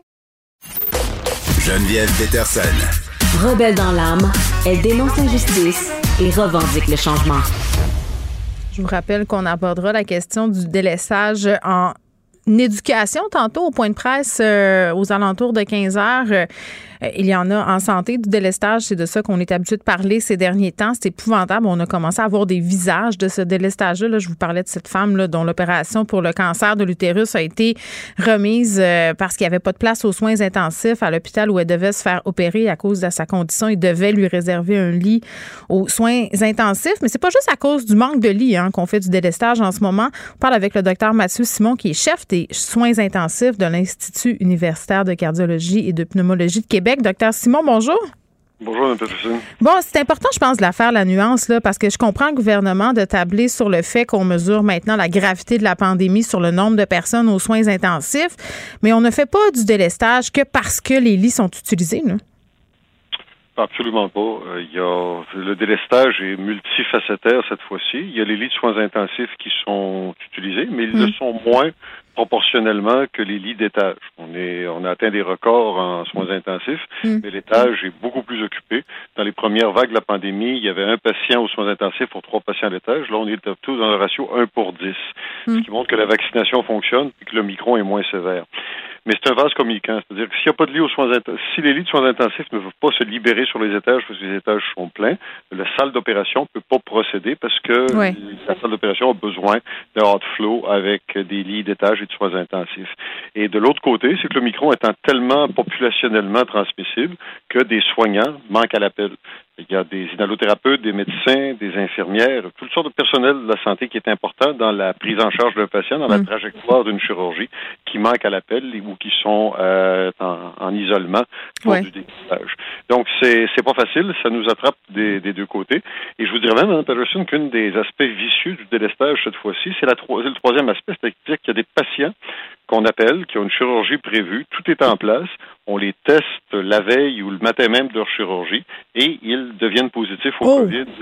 Et là, si on les opère ma- maintenant, alors qu'ils sont COVID positifs, on sait, de par les vagues précédentes, qu'on leur rajoute quatre, cinq, six fois la mortalité associée à la chirurgie majeure qu'il devait avoir. Et donc, il faut qu'on regarde ça. Est-ce qu'on est opère le patient? Si c'est une urgence vitale, on va l'opérer pour prendre le risque. Mais si c'est une chirurgie comme une chirurgie de cancer, par exemple, est-ce qu'on est mieux d'attendre dix jours? Et laisser peut-être progresser le cancer pendant 10 jours, mais 10 jours, c'est pas énorme pour un cancer, versus prendre le risque d'augmenter la mortalité d'un patient consumé une chirurgie à cause d'un mais, Docteur Simon, ma question euh, est peut-être euh, simple. Là. Moi, je suis pas une professionnelle de la santé. Si on annule comme ça une chirurgie parce qu'un patient teste positif euh, à la COVID-19 l'avait, on peut pas juste la remplacer par une autre chirurgie? Non. Ben, ça, serait, ça, serait, facile. Oui, c'est pour ça que je dis que c'est une question simple. Oui. Non, ben, ça. Il n'y a, rien de simple là-dedans. Effectivement, euh, techniquement, on devrait avoir toujours un, patient en stand-by pour une Qui attend dans le garde-robe en, stand-by pour un ongle incarné, correct. En stand-by pour des pontages, une chirurgie de cancer, c'est un peu plus compliqué parce qu'il y a une préparation avec tout ça. Donc, ça rend, la, ça rend la gestion effectivement extrêmement complexe. Oui, puis là, vous me disiez, on manque de personnel. Il y a bien des gens qui se disent, regardez, là, en Ontario, on fait venir des infirmières de l'étranger. Pourquoi on rapatrie pas toutes les infirmières au privé? Euh, ça aussi, c'est une réponse simple à une problématique complexe, j'imagine? Bah, c'est déjà en cours. Hein. Les, décrets nous permettent de, par exemple, dans la région de Montréal, vous aviez un énorme problème avec les infirmières qui quittaient vers des agences privées mm-hmm. et dans les, dans les premières vagues, le gouvernement a sérieusement mis un frein à ce genre d'extériorisation de, de la ressource. Et mais là, c'est parce que toutes les infirmières qui peuvent contribuer au travail sont déjà à peu près sollicité. Les infirmières de cliniques externes, les mm. infirmières de programmes de dépistage euh, sont euh, sont rappelées euh, dans les salles d'opération aux soins intensifs. Mais il faut comprendre que la profession infirmière comme toutes les professions euh, dans le système de la santé, sont devenues extra spécialisées, si bien qu'on ne peut pas prendre une infirmière qui fait de la clinique externe de pacemaker pour dire quelque chose, puis du jour au lendemain lui dire qu'elle va tenir une aorte entre les mains euh, pendant que le chirurgien la répare, ça ça marche pas comme ça. Oui, c'est un peu comme quand on disait aux médecins de devenir préposés aux bénéficiaires, puis que les préposés, les médecins nous expliquaient que c'était une expertise et qu'il fallait l'apprendre. C'est un peu c'est un peu la même affaire. Euh, Parlons de délestage euh, sur l'aspect géographique de la chose. Là, euh, c'est sûr qu'on pense beaucoup à Montréal, euh, Québec, les grandes villes. Le délestage en région versus le délestage, par exemple, à Montréal, est-ce que c'est le même enjeu?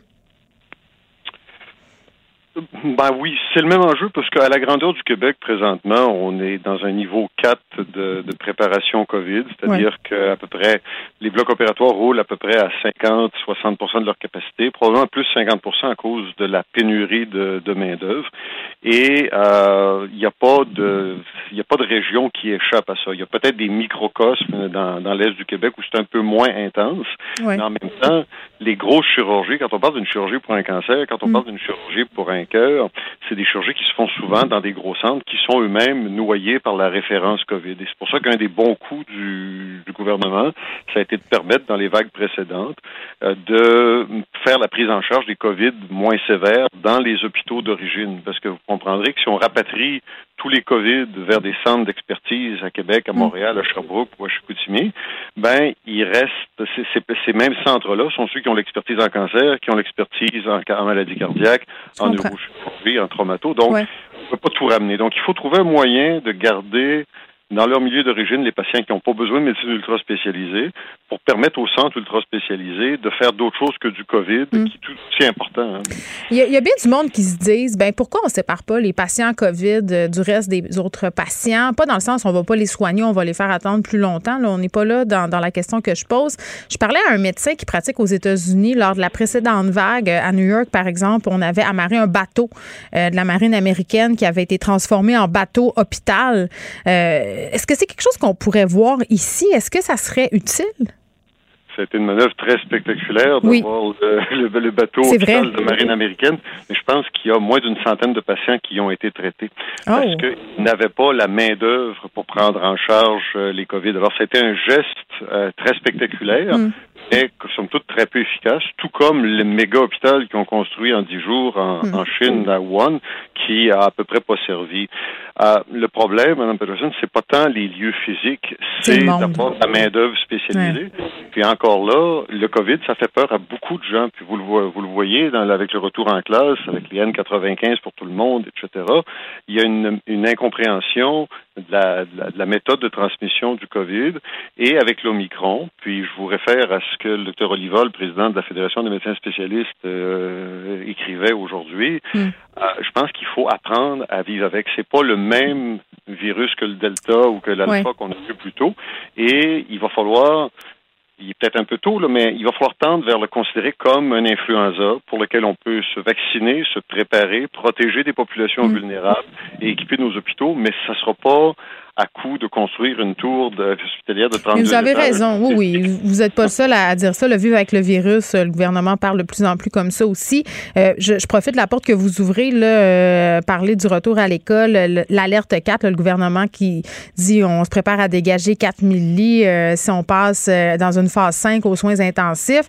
Est-ce que c'est responsable? Là, je parle pas du point de vue psychosocial, d'un point de vue de santé publique, de, de capacité hospitalière, de rouvrir les écoles dans ce contexte-là. C'est une question extrêmement compliquée, puis qui témoigne tout à fait de la raison pour laquelle le docteur Arruda s'est retrouvé dans une situation impossible à tenir. C'est-à-dire à côté de l'enjeu strictement santé, là, où effectivement on pourrait peut-être dire que garder les jeunes à la maison où il y a moins de transmission pendant encore une semaine, le temps qu'on se mette la tête hors de l'eau, c'est peut-être la bonne chose à faire.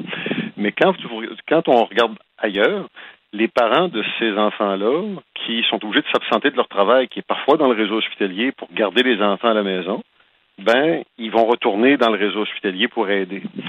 Euh, les enfants qui ont des problèmes de, de, scolarisation, ben, ils sont mm. importants aussi, peut-être pas autant qu'un COVID en train de mourir, mais au moins aussi important que bien d'autres euh, d'autres considérations du système médical.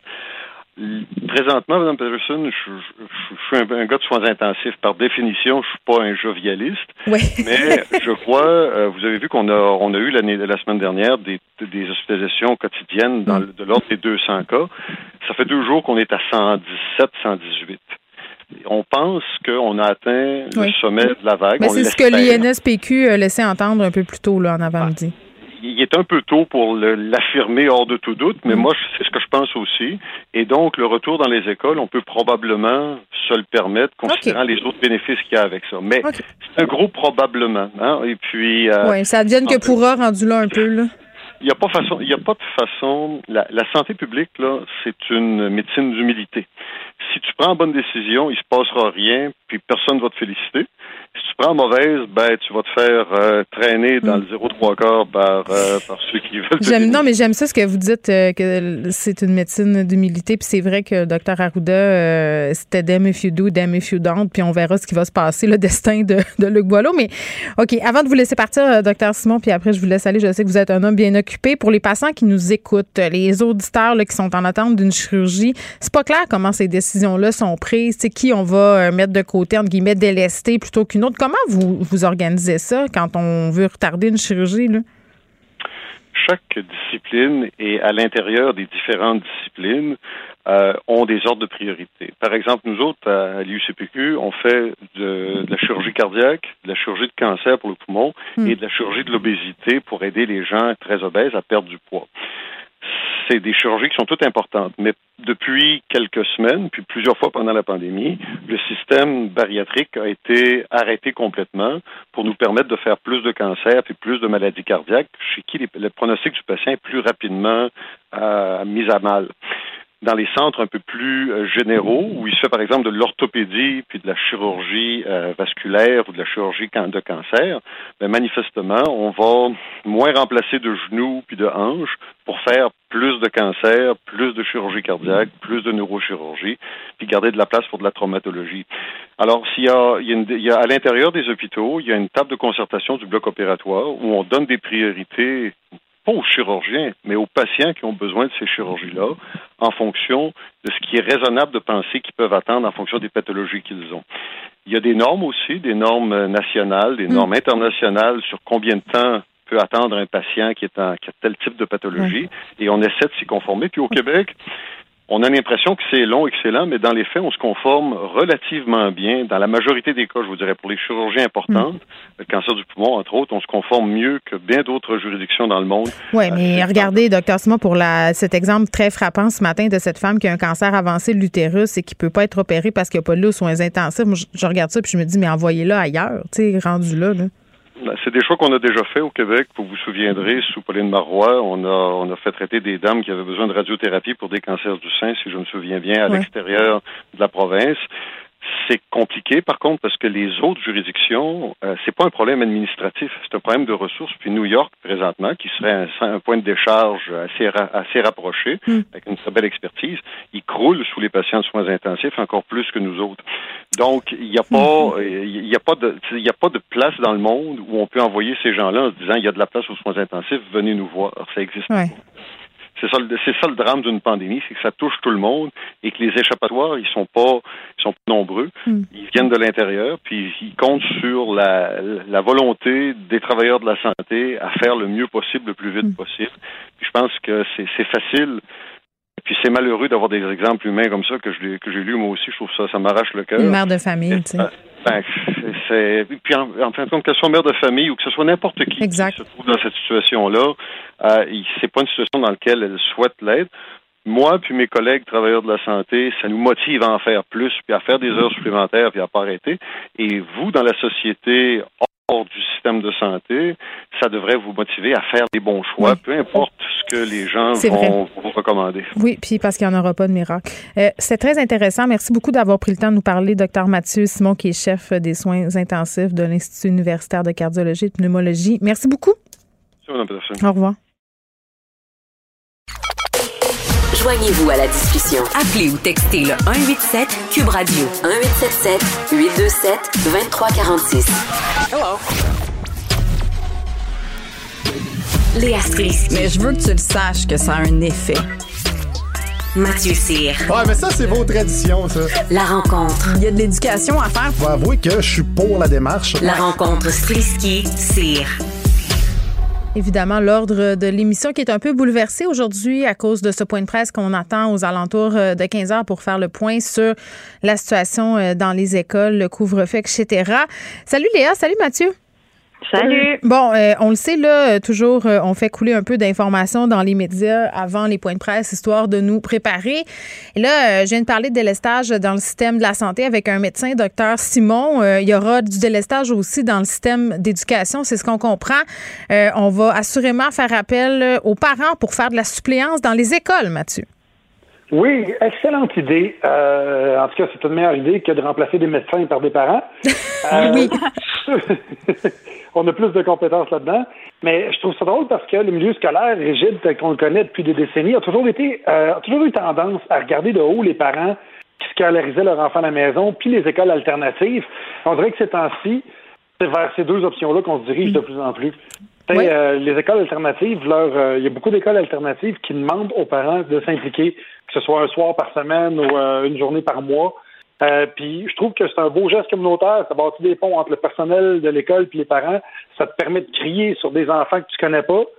Il y a beaucoup d'avantages. Euh, puis euh, en plus, ça te permet de voir l'école, de voir comment le système fonctionne, l'horaire, le kit. Fait que quand tes enfants reviennent et qu'ils disent qu'ils n'aiment pas l'école, ben, au lieu de les traiter d'enfants rois, de fermer les yeux, ben, tu peux comprendre leur point de vue. Oui, en même temps, euh, je comprends ce que tu dis, Mathieu, mais je peux pas m'empêcher de penser qu'il y a beaucoup de parents qui n'ont pas le temps d'aller faire de la suppléance, euh, euh, puis qui ont peut-être pas envie non plus de s'exposer au risque de fréquenter une classe de 30 d'enfants.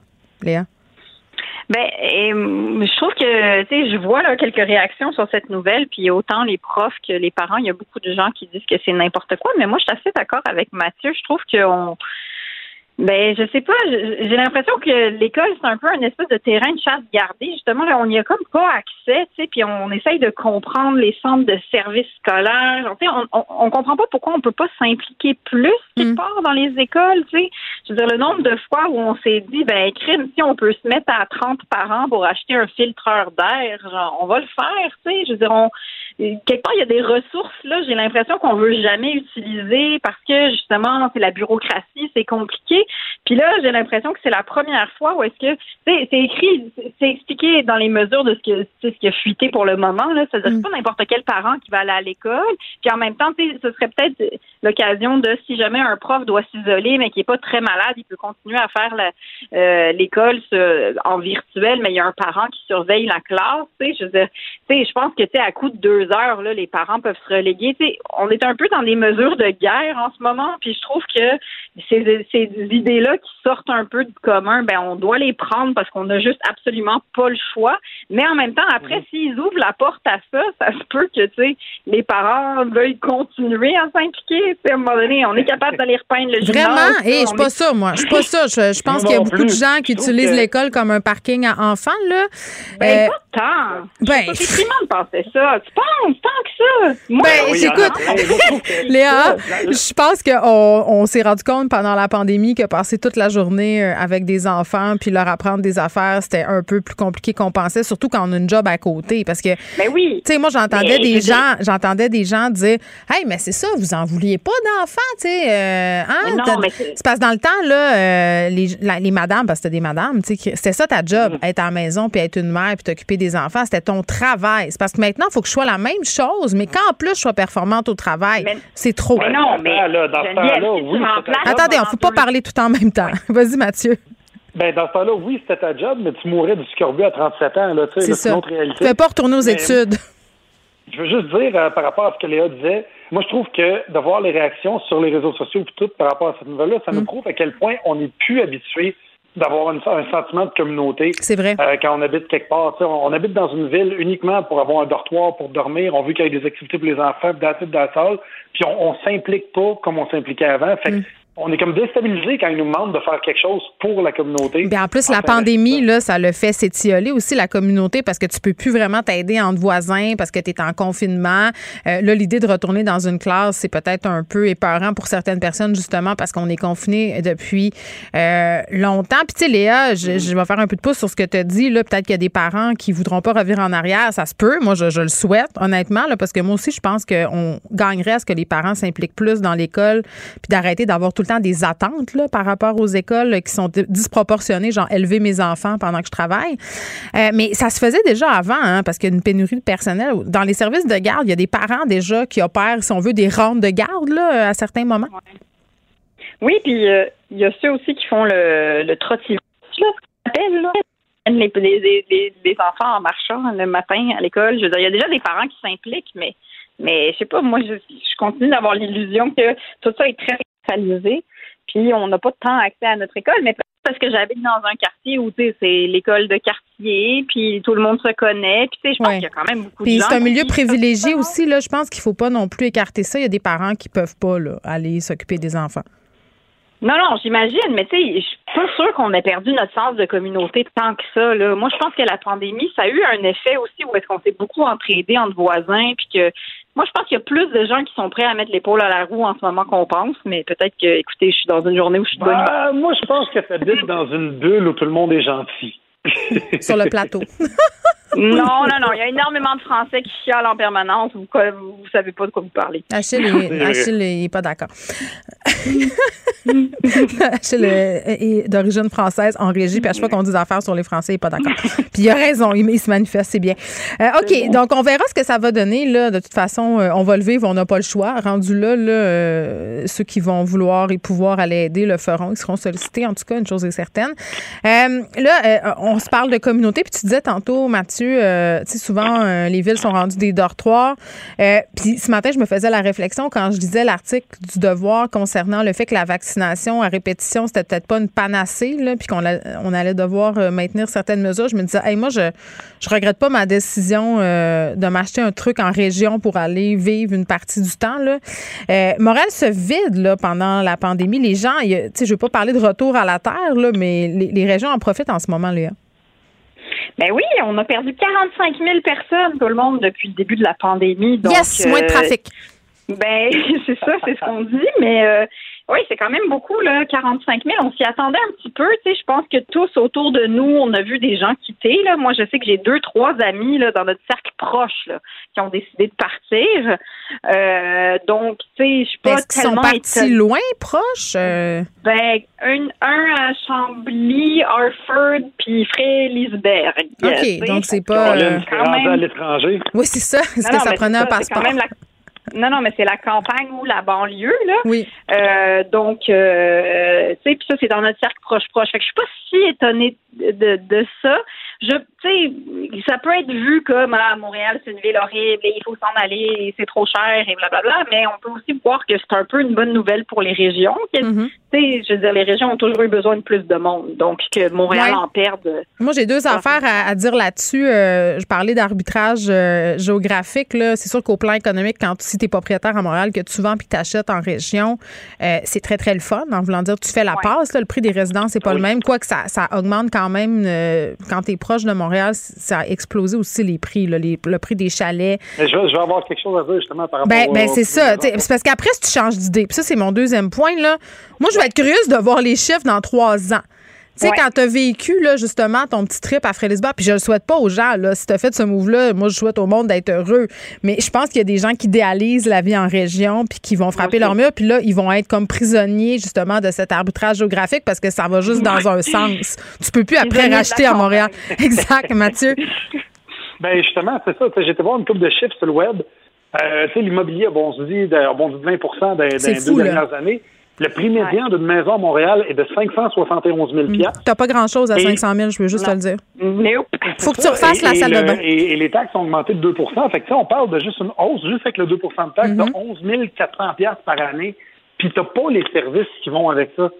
Versus quand tu habites dans une petite ville, je trouve que, en tout cas, petite ville, on s'entend, moi, mettons, moi, j'habite dans une ville de 30 000 habitants, de 20, 20 000 habitants. OK. Et je trouve que j'ai beaucoup plus de Y services. a-tu des nids de poules? Moi, c'est ça, je veux savoir.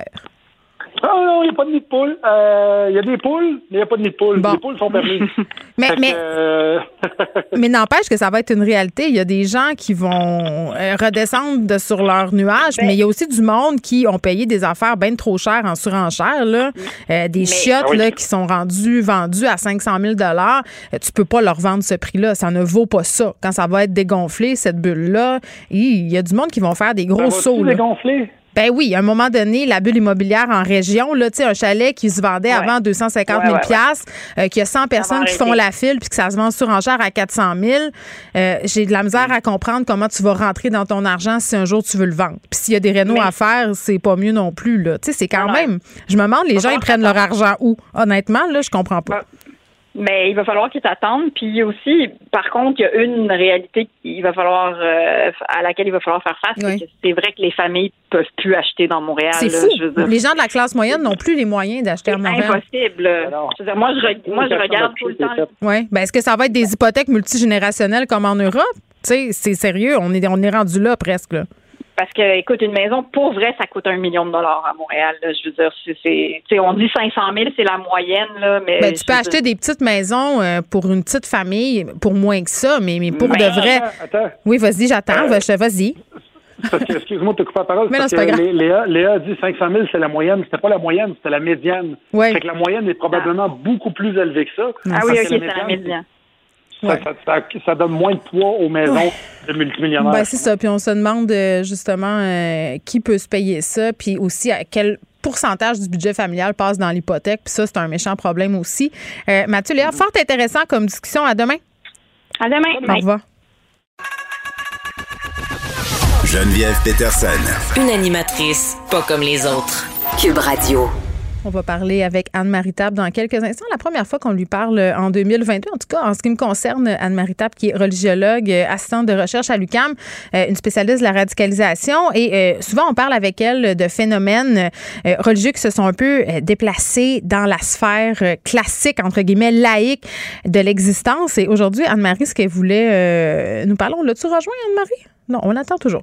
Elle va nous parler des entreprises pyramidales parce que euh, comment ces entreprises-là, parfois, euh, on peut faire des rapprochements avec la religion et je suis certaine, c'est sûr que si vous avez des comptes sur les médias sociaux, vous avez reçu des offres, surtout à ce temps-ci de l'année, là, euh, début janvier, on a toutes sortes de courriels, on a des messages en DM de personnes qui nous offrent comme des façons miraculeuses de faire de l'argent, là, du genre, là, tu restes chez vous, puis là, vous allez me dire, c'est facile à, faire, rester chez nous en ce moment, on est en confinement, tu sais. Euh, donc, on reçoit des courriels pour nous dire, euh, bon, faites de l'argent facilement chez vous, puis c'est souvent euh, en vendant des gogos ou en en achetant, là. Donc, tu t'achètes euh, la fameuse cure euh, détox, euh, t'achètes un tel produit miracle, et là, on promet, euh, premièrement, un nouveau au sens à ta vie parce que, euh, tu sais, il y a certaines compagnies, là, ils te vendent ça comme une communauté absolument extraordinaire où tu peux euh, faire de l'argent de façon assez mirobolante. On l'a rejoint, Anne-Marie, elle est là. Salut! Salut! Bon, je mettais un peu la table. là. Euh, C'est sûr que quand on dit au monde, il y a des liens à faire entre les religions, la religion plutôt, et les entreprises qui fonctionnent de manière pyramidale. Ça a l'air un peu incongru, mais tu vas nous expliquer euh, les tenants et aboutissants de ces rapprochements-là. Oui, oui, ben en fait, il y a plusieurs aspects à tout ça. Euh, ça a commencé dans le milieu euh, du 19e siècle. Bon, une des premières compagnies, on la connaît toutes maintenant, c'est Avon. Donc ça, c'est pas pyramidal, mais euh, plutôt à paliers multiples. Oui. Donc, il y a beaucoup de compagnies à paliers multiples qui, sans être pyramidales, euh, ressemblent beaucoup à des structures euh, religieuses. Ah oui. Donc, euh, en énormément. Puis il y a vraiment une différence entre palier multiple, pyramidal. Euh, la vente pyramidale, c'est plus euh, bon quand ça prend absolument au représentant d'avoir un stock de produits chez lui. Donc il doit acheter d'avance des produits. C'est ce qui va Ah, payer les ça, gens hein? en haut de lui. Oui, parce que quand il, il- il- parce que je disais, ils nous envoient des courriels, puis là, ils nous font miroiter plein d'affaires. Puis souvent, tu sais, quand tu rentres en contact avec. Moi, j'ai déjà testé ces affaires-là. Tu je- sais, j'étais un peu comme la Sherlock Holmes pauvres. Là, je leur dis, OK, c'est comment ça marche? Puis ils me disent, ben, c'est tout le temps, ah, faut que tu achètes ton kit de départ. Tu sais, puis là, Oui. tu, là, ce qu'ils disent, c'est que tu rentres tellement dans ton argent. Mais tu rentres tellement dans ton argent parce que c'est tellement un produit indispensable à ta Oui, vie. exact. Puis, ben justement, ça se partage un peu comme une bonne nouvelle, comme la bonne nouvelle de Jésus-Christ. Donc, tu trouves un produit, euh, la, la personne, en fait, te trouve pour t'annoncer la bonne nouvelle qui a changé sa vie ou la vie de quelqu'un qu'elle connaît. Donc là, tu as des témoignages qui embarquent là-dedans, Ah du oui. miracle. Ah, Il y a des compagnies qui sont fortes là-dedans. Herbalife, là, une de mes collègues a fait un reportage, Marie-Christine Noël, sur Herbalife. Euh, T'as tout le temps la personne qui est devenue millionnaire, hein? Tu sais, la seule, là, qui Ah oui. témoigne, qui monte Ben, son château. que puis- tu en as parlé, Oui. ce que tu viens d'en dire, c'est la personne qui est devenue millionnaire. Oui. On parle pas du produit. Parce que les gens, quand ils s'embarquent là-dedans, c'est toujours dans un but euh, mercantile et le produit passe en deuxième. Puis ce qui vient avec ça, c'est le mode de vie. Tu peux être non seulement toi-même, mais tu peux être une meilleure version de toi-même. Mais c'est sûr. Et la manière d'être une meilleure version de toi-même, c'est de participer aux conférences, d'arriver à recruter tellement de gens. J'ai assez hâte, j'ai assez hâte, je aller regarde. au congrès. Je regarde en ce moment Mais- même euh, tout, tout ce que je pourrais faire de mieux pour moi, pour me sentir mieux. Puis surtout, ce qui nous est dit aussi, c'est qu'on peut faire sentir mieux les gens qu'on aime.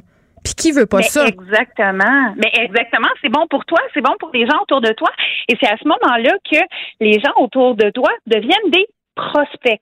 Oh. Donc, tu fais du prosélytisme pour ta compagnie. Donc, tu là, veux les convertir. amis ne sont- Ben exactement. Tes amis ne sont plus des amis, c'est des clients potentiels. Ce sont des adeptes potentiels aussi. Puis j'ai eu des amitiés brisées à cause de ça Oh, parce que la personne Dieu. faisait juste prendre de mes nouvelles pour savoir si j'avais fait ma commande du mois. Là. Anecdote, là, à un moment donné, tu sais, dans la vie, on, on veut tout être poli, là. Tu sais, on veut pas Ben oui. blesser les gens. Puis il y avait euh, une personne, pas une amie à moi, mais quelqu'un que je connaissais, qui s'était mis là-dedans, là, à vendre des produits de beauté. Je pense que c'était marqué, là, un affaire de même. Oui. Et là, il te gosse pour venir te faire une présentation. Tu sais, moi, je me dis, hey, pour vrai, là, c'est des produits de beauté. À la limite, j'aime ça, le maquillage. Elle va venir chez nous, puis après, je vais avoir la paix. Eh, Erreur. Erreur. Hey, écoute, j'ai acheté un baume pour les lèvres, beaucoup trop cher pour ce que c'était, juste pour lui faire plaisir. Ça a été le début d'un enfer. Il a fallu que je la bloque sur Facebook. C'était épouvantable. Mon Dieu, quelle mauvaise expérience. Non, mais je pense qu'il y a plein. Non, mais ça fonctionne, ces affaires-là, beaucoup parce que le monde est gêné de dire non. Tu sais, non, viens pas Ben chez nous oui. faire une présentation. J'en veux pas de ton gloss. Mais tu sais, il y a des études qui ont été faites là-dessus, puis 99% des gens qui adhèrent à des euh, entreprises à mu- paliers multiples Ouais. restent au premier niveau. C'est-à-dire le niveau jamais des ça pauvres. leur coûte- ben, le niveau où tu es distributrice puis tu essaies de saturer ton marché autour de toi, là. Oui, puis tu dois de l'argent à un moment donné. 99% Des gens, ben oui, parce que ça coûte des sous pour adhérer. Donc, Hmm. ils sont en perte d'argent et ils ne gagnent absolument rien avec ça. Hey, euh, quel à bon plan. là. OK, puis toi, tu parles carrément d'une théologie de la prospérité, là, justement, parce qu'on nous fait miroiter euh, de devenir, tu sais, il y a des compagnies qui disent au bout de temps, tu as une auto payée. Puis on en connaît, moi, je connais une fille personnellement, là, qui vend des Tupperware, tu sais, puis c'est pas une joke, Oui. Donc là, je suis pas en train de dire euh, Tupperware, c'est pyramidal et tout ça. Là, c'est pas ça que je dis. Là. Mais tu sais, c'est de la vente, euh, entre guillemets, euh, tu vends dans ton entourage et tout ça. Puis elle, tu sais, c'est vrai qu'elle fait un salaire de 100 000 par année. Elle a eu des voitures Mhm. aussi. Mais écoute, c'est une personne qui est diplômée en finance, en marketing, elle fait un MBA, euh, elle a un enfant en situation de handicap, donc c'est ça qu'elle fait maintenant. Mais je veux dire, elle consacre sa vie à ça. C'est pas vrai que c'est un revenu d'appoint, c'est une job à temps plein, tu sais. Ben exactement. Puis je trouve ça le fun que tu parles de la théologie de la prospérité parce que c'est un sujet sur lequel c'est beaucoup pensé Nathalie Lucas qui est anthropologue. Elle, elle en a parlé dans un de ses livres. Puis en fait, on parle d'une croyance parce qu'il y a, il y a une théologie de la prospérité au niveau euh, beaucoup du protestantisme. il faut se le dire. Là. Euh, c'est une croyance chrétienne qui a pris son envol dans les années 60 là, puis qui est diffusée un peu partout, euh, mais surtout dans les pays en voie de développement parce que le rêve est, est- est tellement grand de se sortir euh, de- d'un milieu qui pourrait être plus ardu financièrement, plus fait que les rêves sont grands. Puis là, ils voient des gens qui arrivent qui ont tellement plein de choses que eux veulent avoir. Puis il y a, y a une idée de, de la prédestination, de la réussite, de la richesse sur terre. Puis C'est le signe que Dieu vous aime parce qu'il vous récompense directement. Il attend pas que vous soyez mort pour que vous ayez vos récompenses. Donc c'est très protestant comme manière de voir. Là. Euh, J'en avais déjà parlé dans une chronique précédente. C'est la différence entre le protestantisme et le catholicisme. C'est entre autres ça. C'est pas les derniers seront les premiers, mais c'est regarde à quel point Dieu me bénit parce que j'ai tellement de bénédictions. La force du labeur aussi, tu sais, Weber a parlé de ça, tu sais, du protestantisme et esprit du capitalisme. Plus tu travailles, Oui. plus tu es une bonne personne, plus tu gagnes ton ciel. Ces compagnies-là misent là-dessus, là. Ils disent, ben, tu as les clés de ton succès. Si tu réussis pas, c'est que tu travailles pas assez. c'est entre tes mains, puis c'est exactement la même chose avec la prière. Si tu pries pas assez, ça réglera pas ton problème. Et si ton problème n'est pas réglé, c'est que tu n'avais pas assez la foi. T'as pas assez travaillé pour ça. Puis il y a des parallèles tellement intéressants à faire. Je vous en donne quelques-uns. Ça Il fonctionne nous de reste bouche 10 à oreille. secondes, Anne-Marie. Ben non, mais c'est super intéressant pour vrai. Puis quand on s'attarde à comment ça fonctionne, ces entreprises-là, on voit que ça emprunte vraiment le modus operandi euh, des grandes religions. Merci beaucoup. Geneviève Peterson. Une animatrice pas comme les autres. Cube Radio. Cube Radio. Cube Radio. En direct à LCN. On joue maintenant Geneviève Peterson dans les studios de Cube Radio. Bonjour Geneviève. Salut Marie-Claude. Vois-tu mon sourire? Et t'es contente, hein? Fini l'école à la maison? Écoute, quand j'ai appris ça. Je sais que euh, tu l'as essayé toi aussi. Euh, oui, je l'ai essayé. euh, puis tantôt, je n'ai pas pu faire ma chronique à Benoît Dutrisac parce que mon fils cognait dans la porte pendant que j'essaie de la faire. Donc, euh, c'est très, très difficile de concilier euh, l'école à la maison et le travail. Sont petits. Oui, quand j'ai appris euh, la nouvelle hier, j'étais au stade olympique en, faire, en train de faire vacciner mes deux plus jeunes qui sautaient de joie vraiment quand je leur ai dit. Ils ont vraiment hâte de retourner à l'école, je pense, les enfants en général. Moi, j'accueille cette nouvelle-là, oui, avec un grand sourire. Euh, la mère l'accueille avec un grand sourire. La commentatrice de l'actualité que je suis, peut-être moins, euh, peut-être davantage de questions. Euh, on aura ce point de presse tantôt, bien évidemment, aux alentours de 15 heures. On va nous annoncer des nouvelles mesures sanitaires dans nos écoles et tout ça, parce que c'est sûr qu'avec la contagiosité du variant Omicron, c'est quand même un peu inquiétant. C'est une grosse soupe aux microbes, l'école. Au secondaire, les enfants, la la sont doublement vaccinés. Au primaire, c'est vraiment loin d'être le cas, même que euh, dans certaines écoles de Montréal, le taux de vaccination première dose est quand même assez bas. Euh, tu sais, les- je parlais tantôt euh, avec des professeurs euh, qui vont y aller, tu sais, puis je les salue, là, les profs euh, qui sont au rendez-vous, qui se plient aux décisions vraiment du ministère de l'Éducation, de la Santé publique, qui vont sûrement y aller aussi avec le sourire, un sourire caché derrière un N95, oui, parce que ça, c'est une des en interrogations. avoir? Oui, ben oui, oui. Ben non, mais on nous a dit qu'ils en auraient, ceux qui le veulent, parce qu'on sait que c'est peut-être pas nécessairement si confortable que ça, là, mais ce serait plus sécuritaire. Donc ça, ça a été euh, là, tantôt dans les informations euh, qui sont sorties précédant le point de presse, N95 pour les profs, le personnel. Euh, mais mais c'est clair qu'il y a des appréhensions et il y aura du délestage. Et ça, moi, c'est ce qui m'a un peu... euh, J'étais à terre, là, tantôt, on aura plus de précision. en fait, ce qu'on sait déjà, c'est que on s'en va vers un manque de profs. Ben ça, on était déjà COVID, en manque va- de profs. C'est comme... Puis qu'on va peut-être même appeler euh, les parents renforts. Oui, ça tente-tu d'y aller, toi? C'est Hein? la Ben, ça va être difficile, hein? Je pense qu'on a eu de la misère avec le travail à la maison là, et les enfants, là, euh, entre deux boulots, euh, à l'enseigner ou à aller superviser, en tout cas. Je regardais. Je sais pas si on serait, on serait choisi. Je regardais euh, les réactions sur les médias sociaux par rapport euh, à cette annonce-là -là, d'appeler les parents, euh, de dire vous êtes appelés à contribuer, faire de la surveillance pour les enseignants qui seront à distance, qui seront atteints par la COVID, là, indubitablement. C'était mitigé pour vrai sur les médias sociaux. Il y a des parents qui disaient ah ben moi oubliez ça, j'ai pas le temps. Il y en a d'autres qui n'ont pas le choix, qui ne peuvent pas. là. les travailleurs de la santé, les gens qui travaillent en présentiel peuvent pas aller du- donner du temps, ça c'est bien évident. Euh, Puis il y en a d'autres qui étaient vraiment contents, tu sais, qui se disaient hey, moi je veux participer à l'école, je veux me mêler entre guillemets de la vie scolaire. Souvent l'école nous tient à part.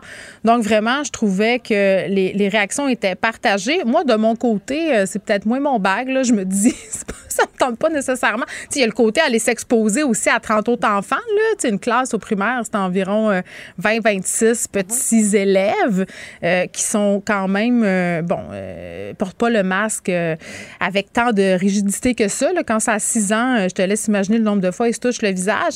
Euh, mais c'est ça, les élèves auront visiblement pas le droit à avoir des N95. Donc, c'est ça. On est euh, on est dans une logique un peu d'advienne que, pourra. On va voir comment ça va se passer. Pour combien de temps aussi les écoles resteront ouvertes? Parce que ça aussi, c'est une question qu'on peut se poser. Ça va, ça va durer Parce combien de temps? qu'avant les fêtes, il y avait déjà euh, de nombreuses écoles de fermées. Ouais. Il y avait moins de contamination. Là, on est en train d'atteindre le pic de la contamination.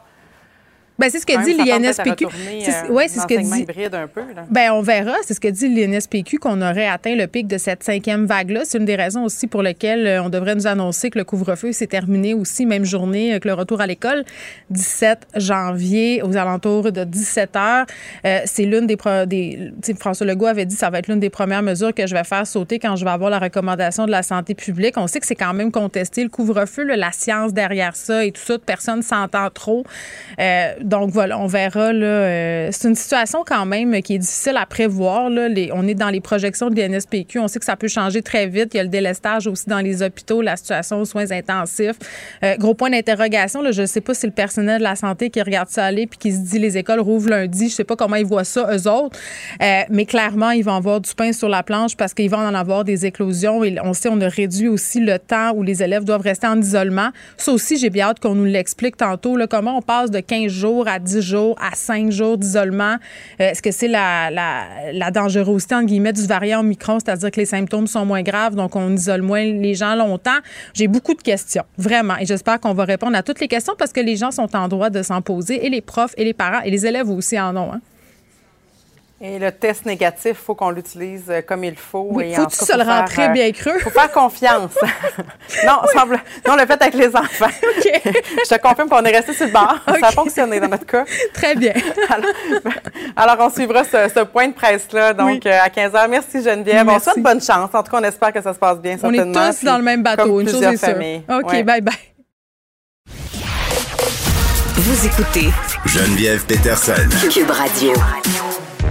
Bon, je pense que rendu là, vous êtes au courant qu'il y a un point de presse à 15 heures. Euh, je vous dis quand même, avant d'aller parler à Gabriel Caron, parce que je ne l'ai pas abordé depuis le début de l'émission, hier, on parlait du pass vaccinal, de cette fameuse compensation santé. Et la bioéthienne à qui euh, j'en parlais me disait, j'ai pas l'impression qu'on a exploité la passe vaccinale à son plein potentiel, c'est-à-dire qu'en ce moment, on pourrait élargir tout ça. Euh, visiblement, c'est ce que le gouvernement va faire, euh, le pass vaccinal qui va être exigé. Si je me fie à ce qu'on peut lire un peu partout dans les magasins à grande surface. Donc, ça sera plus euh, nécessairement là, seulement euh, bon, les, les, endroits comme la SQDC et la SAQ. Là, ça avait été élargi à ces, établissements-là. Ce sera les grandes surfaces, les salons d'esthétique aussi, euh, salons de coiffure. On exigera le pass vaccinal. Donc, un peu plus de détails à venir aux alentours de 15 heures. Gabriel Caron est là. Salut, Gab. Salut! Puis as-tu hâte de flasher ton passe vaccinal sur la coiffeuse? Écoute, je suis prête, je suis prête. Je pense que je vais me le faire tatouer sur l'avant-bras. Ton code QR. oui, oui. euh, personne n'a de nouvelles par ailleurs euh, de l'application. euh, tu sais, l'application qu'ils nous ont fait télécharger à un moment donné, là, jadis, nagar. C'était quoi, COVID? Machin, là, si tu croisais quelqu'un avec la COVID, là, ça te disait alerte, alerte. Ça, on n'a pas de nouvelles, hein? Ça n'a pas marché, cette affaire-là, ben, ben, là. Écoute, je l'ai jamais téléchargé. Et là là, hein, c'est quand même représentatif de l'échec de l'affaire. Toi qui télécharges euh, toutes les applications. t'as tout ça. Euh, OK, un, un article, je t'ai- envoyé ça ce matin qui a attiré euh, mon attention. Euh, Puis c'est tellement vrai, quand j'ai vu ça, j'ai- comme eu une, une prise de conscience douloureuse. Ça parle des femmes, les femmes qui sont jamais ou beaucoup moins sur les photos de famille. Oui, en fait, il y a comme une discussion qui a commencé sur euh, Twitter parce qu'il y a une jeune femme qui s'appelle Anaïs qui, en triant les photos euh, de famille, s'est rendu compte qu'elle avait très peu de photos d'elle avec son enfant versus des photos de son chum avec son enfant. Et là, elle précisait sur le web que euh, dans la répartition des tâches, ben, son conjoint et elle sont à 50-50, mais que si on s'attardait uniquement aux photos, on a l'impression que c'est son conjoint qui fait 90% euh, de la, la- les tâches parentales. Et euh, cette réflexion-là, ben, comme tu disais, hein, ça a résonné chez beaucoup d'internautes qui l'ont lu. Moi aussi, là, je, je dois avouer que niveau photo, il y en a énormément de mes enfants, de mon chum avec les Ouais. enfants, mais de moi avec mes enfants. C'est souvent des selfies un peu. Ah oui, j'ai beaucoup de selfies. Attends, mais moi, c'est parce qu'à chaque fois, puis je sais pas si c'est comme ça chez vous, là, euh, témoignage, euh, quand je demande à mon chum de prendre une photo de moi, un, il a ça, fait qu'il va super vite, c'est tout le temps épouvantable. Le résultat est épouvantable, donc je, je veux plus, je veux plus qu'il me prenne en photo. C'est trop terrible. C'est trop terrible. Mais c'est vrai. Moi, c'est la même chose aussi. Tu sais, mon chum a un vieux téléphone qui a même pas Internet dessus. Fait qu'on s'entend que la qualité des photos qu'il prend versus moi qui a un iPhone plus récent, c'est pas la même chose. Tu sais, Puis lui, je sais pas. Il est peut-être moins émotif. Il est peut-être moins euh, dans le présent. Lui, prendre des photos, c'est comme pas de son... On dirait euh, qu'ils font juste peser sur le piton. Hein. Ils se disent pas, hey, je pourrais penser au cadrage. Et tu sais, son avantage? Les enfants ont-tu les doigts dans le nez? Ils sont comme, Non, eux, je n'ai pris 20, là, tu vas en aimer une. Non, non, je les aime pas, les 20, parce que tu as pesé 20 fois de suite, sans rien, tu sais, comme penser. Ben oui, parce que tu avais un mauvais angle, puis parce que tu n'avais pas d'éclairage, tu sais. Mais euh, ça, bon, évidemment, là, ça a suscité beaucoup, beaucoup de discussions sur euh, les réseaux sociaux. Mm. Et euh, euh, il y a des chercheuses, en fait, des psychologues et sociologues qui sont chercheurs à l'Université d'Angers, qui, elles, n'ont pas été tant surprises du résultat de Ben, cette en. constatation. Ben ben écoute. Parce que euh, le- elles révèlent en fait, parce qu'elles ont fait beaucoup de recherches sur le sujet là, avant même euh, qu'on en discute, mais elles disent que le rapport à la photographie ne semble pas être le même selon qu'on soit homme ou femme. Et ça, je trouvais ça quand même Oui, gros constat, hein, quand même. C'est c'est de la Mais grosse oui. nouvelle, ça. Ben, parce que, en fait, elle disait que les femmes, avec les photos, ont euh, peut-être un investissement qui est plus affectif. On est juste des gadailles. On est narcissiques. Narcisse, Non, on mais- se mire dans notre re- propre reflet. Moi, je me sers de mon iPhone pour me maquiller. Euh, les gens rient de moi ici. Je check mes affaires, tout ça. Des fois, Ah. avant de, avant de rentrer en onde, je fais des petits selfies. Tu sais, je mets ça sur Instagram. Tu vois, tu sais, verrais-tu Mario Dumont faire ça? Tu sais, comme non. Ben, ça arrivera juste pas. Honnêtement. Ah, ben non, il serait super, Mario. Moi, j'attends son compte OnlyFans avec impatience. Ben, écoute, euh, où est-ce que je signe pour que ça arrive? Mais en fait, c'est ça, c'est que les femmes ont un côté beaucoup plus euh, affectif avec la photo. Donc, tu sais, vont plus aller dans des, des moments doux, des moments intimes, euh, Hmm. des moments présents. On dirait que je trouve ça cliché. C'est ça leur conclusion à ces chercheuses-là? Attends, mais il y a plein de choses, là. Mais le, la- la- le premier truc qui ressort, ce serait ça. Tandis que les hommes, quand ils font de la photo, ben, ce serait peut-être plus le point de vue technique, travail, image, performance photographique. Tu sais, Mm. encore une fois, c'est très stéréotypé et elles-mêmes le disent, là, que ça reste très stéréotypé.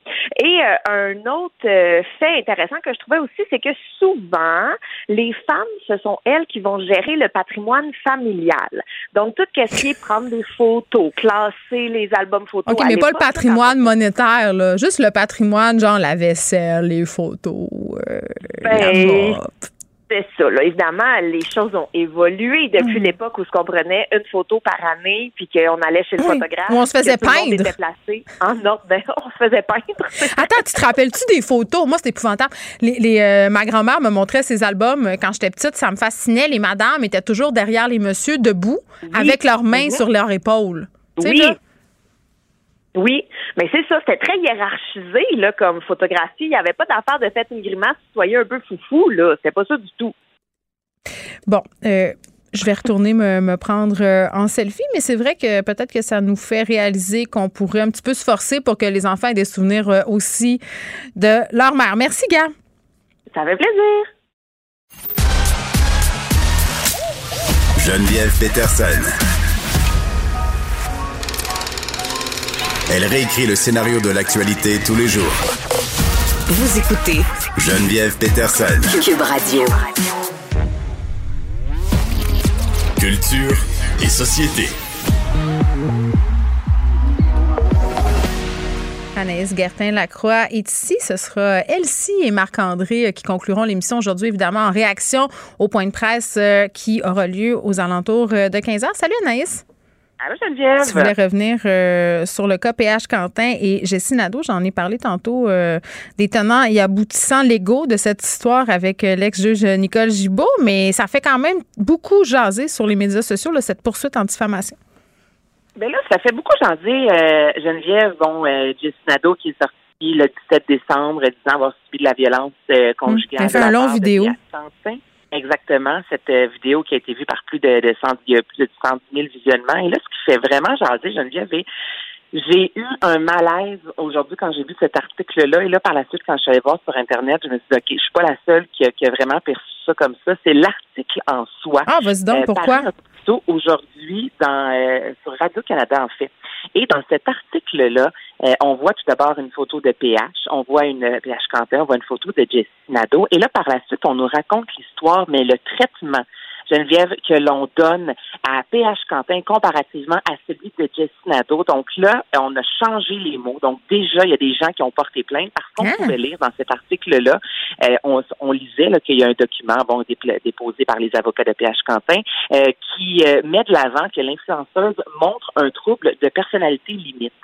Et on raconte que l'ancienne colocataire de Jessie Nadeau euh, a raconté aussi que Jessie Nadeau avait des troubles mentaux. Ah, c'est cool, la bonne vieille technique de discréditer la, la, la victime alléguée. Exactement.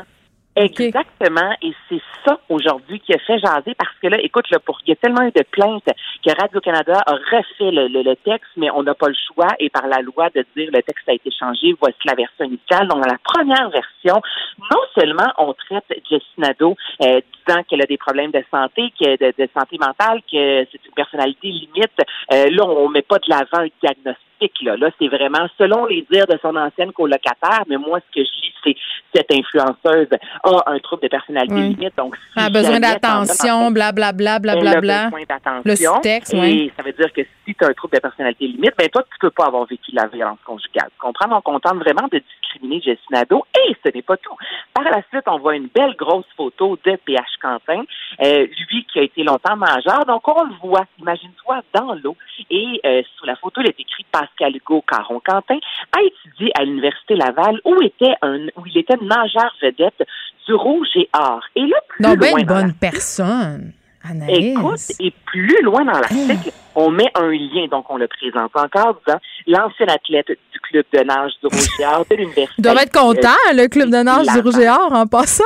Écoute, et là, c'est un lien. Donc, on peut appuyer sur cette Ah. phrase-là, Geneviève, qui nous amène sur un article paru il y a quelques temps de ça à Radio-Canada où on faisait l'éloge de PH Quentin comme étant un nageur extraordinaire. Bon, c'est ça qui ne passe pas aujourd'hui Ben, c'est un web. peu. Là, euh, moi, je n'ai pas vu l'article en question, là, euh, Ah. mais si je me fie à ce que tu viens de relater, c'est assez maladroit, là.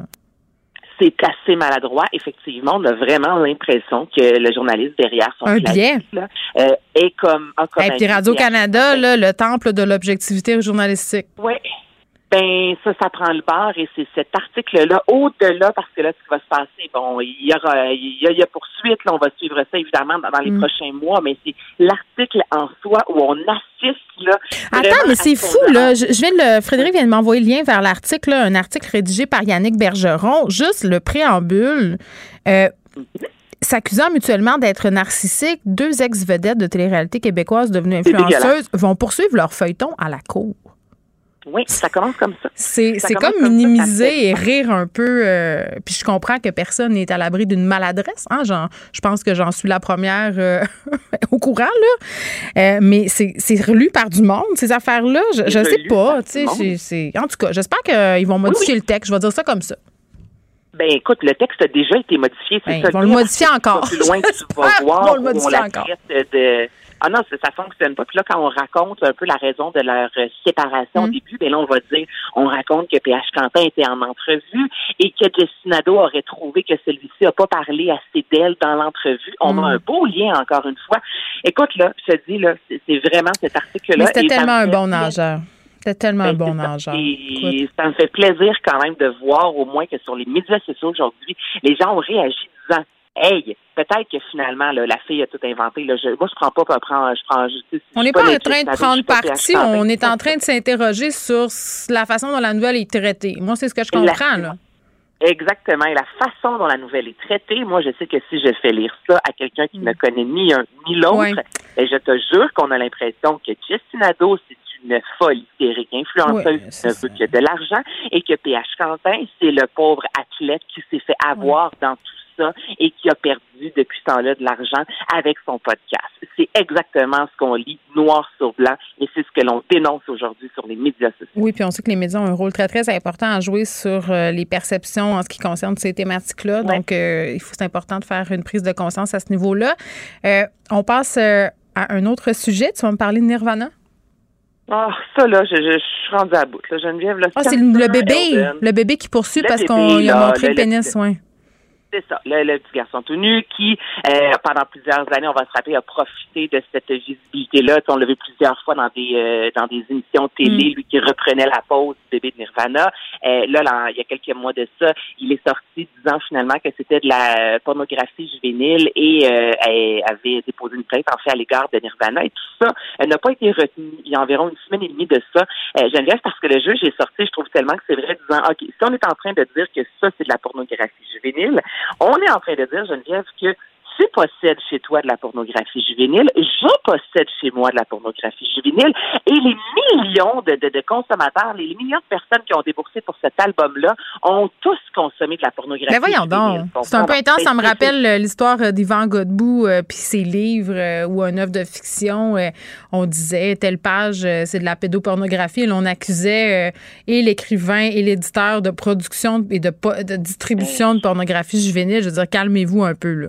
Calmez-vous, exactement, calmez-vous. Donc là, c'est la raison pour laquelle cette plainte-là n'a pas eu suite parce que le- le- le- le- les avocats et tout, tout le monde est sorti disant non, mais ça se peut pas.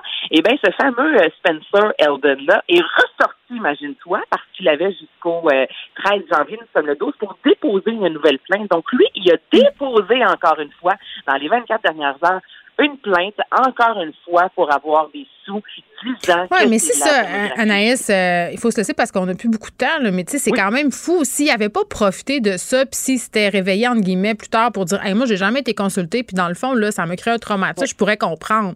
Mais là, c'est comme une espèce de double discours où, dans le fond, tu as bénéficié pendant des années, tu as milqué cette affaire-là euh, jusqu'au plus loin que tu pouvais la milquer. Et là, quand tout à coup, finalement, ça fait plus ton affaire. Tu sais, je comprends que tu peux changer d'idée. C'est bizarre. Écoute, c'est bizarre. Je suis pas dans la tête de cette personne-là. Euh, mais je vais aller tout de suite euh, mettre un petit collant. Puis d'ailleurs, quand je l'ai acheté, euh, l'album Nevermind, dans le temps, il y avait un petit collant au HMV hein, pour cacher le pénis du bébé. Merci, Anaïs. Salut, Geneviève. Geneviève Peterson. Brillante et éloquente, elle expose toutes les facettes de l'actualité. Alors, chose promise, chose due, on voit euh, François Legault, Christian Dubé, le nouveau directeur de la santé publique, Luc Boileau et le ministre de l'Éducation, Jean-François Roberge, qui prennent place pour ce point de presse qu'on va commenter après avec Elsie et Marc-André. On y va. Bonjour tout le monde. Je suis content d'être euh, accompagné du ministre de la Santé, du directeur national de la santé publique et du ministre euh, de l'Éducation. Écoutez, euh, j'hésite presque à dire ça, là, mais on a quand même des bonnes nouvelles aujourd'hui dans un contexte là, que je comprends euh, où il y a une grande fatigue et euh, où c'est dur pour euh, les Québécois, surtout que ça, s'accumule. Mais on voit enfin la lumière au bout du tunnel. Première chose, et puis vous pouvez peut-être poser des questions au docteur Boileau euh, pour avoir plus de précision, mais euh, malgré le fait qu'on ne fait pas les tests de la même façon euh, qu'on le fait durant toute euh, la pandémie, il reste qu'il y a une confirmation de la part des experts que le nombre d'infections, donc le nombre de, de cas, se stabilise. Et euh, selon les experts, on a atteint il y a quelques jours un pic Donc, euh, évidemment, on se souvient tous de la courbe. Là, ben là, sur le nombre de cas, on est au pic. Bon, vous rappellerez, on l'a souvent euh, expliqué depuis le début, ça se passe un petit peu en trois étapes. Première étape, euh, on met en place des mesures. Deuxième étape, ça a un impact sur le nombre d'infections, sur le nombre de cas. Puis, dans une troisième étape, ça a un impact sur les hospitalisations. Donc, ce que les experts nous disent, puis évidemment, on est tous prudents, c'est qu'on peut s'attendre dans les prochains jours à atteindre le pic du nombre d'hospitalisations. Donc, euh, euh, il devrait ou pourrait y avoir une augmentation du nombre d'hospitalisations encore pour quelques jours, et ensuite, on atteindrait un pic, puis on espère éventuellement euh, une descente importante du, du nombre de d'hospitalisation. bon, quand je dis qu'on a une bonne nouvelle, bien, la bonne nouvelle, ça veut dire que les mesures qu'on a mises en place, qui étaient dures à la fin décembre, bien, tous ces sacrifices-là que les Québécois ont fait, ça a amené un résultat. Actuellement, sur le nombre d'infections, puis on l'espère bientôt sur le nombre euh, d'hospitalisations. Bon, l'autre chose qui est importante, et puis euh, je laisserai euh, tantôt si vous avez des questions, euh, le docteur Boileau mieux l'expliquer que moi. Mais ce que je comprends, puis c'est pas mal unanime dans le monde, c'est que le variant Omicron, oui, il est plus contagieux, mais il est moins grave sur la santé des gens. Donc, euh, ce que ça veut dire quand même, c'est quand on pense à toutes les mesures euh, qu'il y a à prendre, ben, ça a moins d'impact et c'est quand même ça aussi une bonne nouvelle. Donc, euh, quoi qu'il faut rester prudent. Puis, euh, je, le répéterai jamais assez, là, euh, même si on est au pic ou on, s'apprête à aller au pic, il reste que le pic, il est très haut. On a beaucoup d'hospitalisations. C'est possible dans les prochains jours que le nombre d'hospitalisations augmente. Donc, c'est possible que la prochaine fin de semaine soit peut-être la fin de semaine la plus dure euh, depuis le début de la pandémie dans le réseau de la santé. Et euh, donc, on a pris des mesures pour faire face à ça. Et euh, ça, c'est l'autre nouvelle qui est encourageante.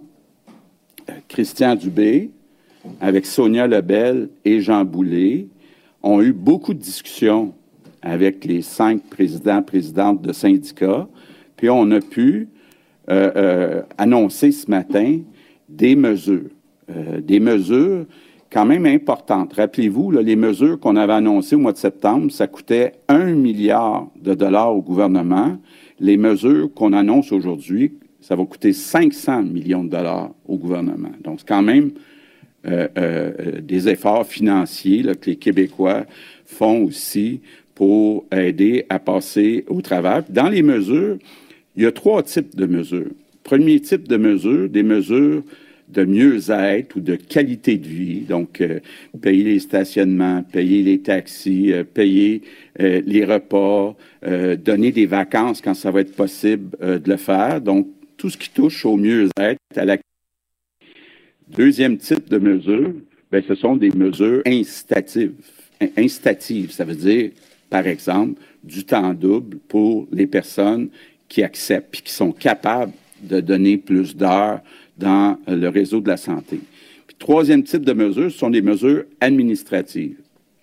Euh, entre autres, euh, s'assurer qu'on ajoute des gens, même s'ils ont moins de formation, mais pour faire la partie administrative et puis être capable de décharger les infirmières, entre autres, de ces tâches-là. Donc, encore une fois, je veux le dire, c'est vraiment, c'est important pour nous, Merci aux cinq euh, chefs syndicaux. Je pense que c'est important qu'on travaille tous ensemble pour passer au travers les prochaines semaines et euh, euh, je pense qu'avec ces mesures-là, ça va aider. Ça va nous donner le temps aussi d'arriver avec d'autres mesures. Bon, vous avez vu, entre autres, toutes les formations accélérées. Encore là, je remercie les Québécois qui s'intéressent. Là. on a ouvert 2000 euh, formations accélérées pour des infirmières auxiliaires, il y a eu 8300 inscriptions.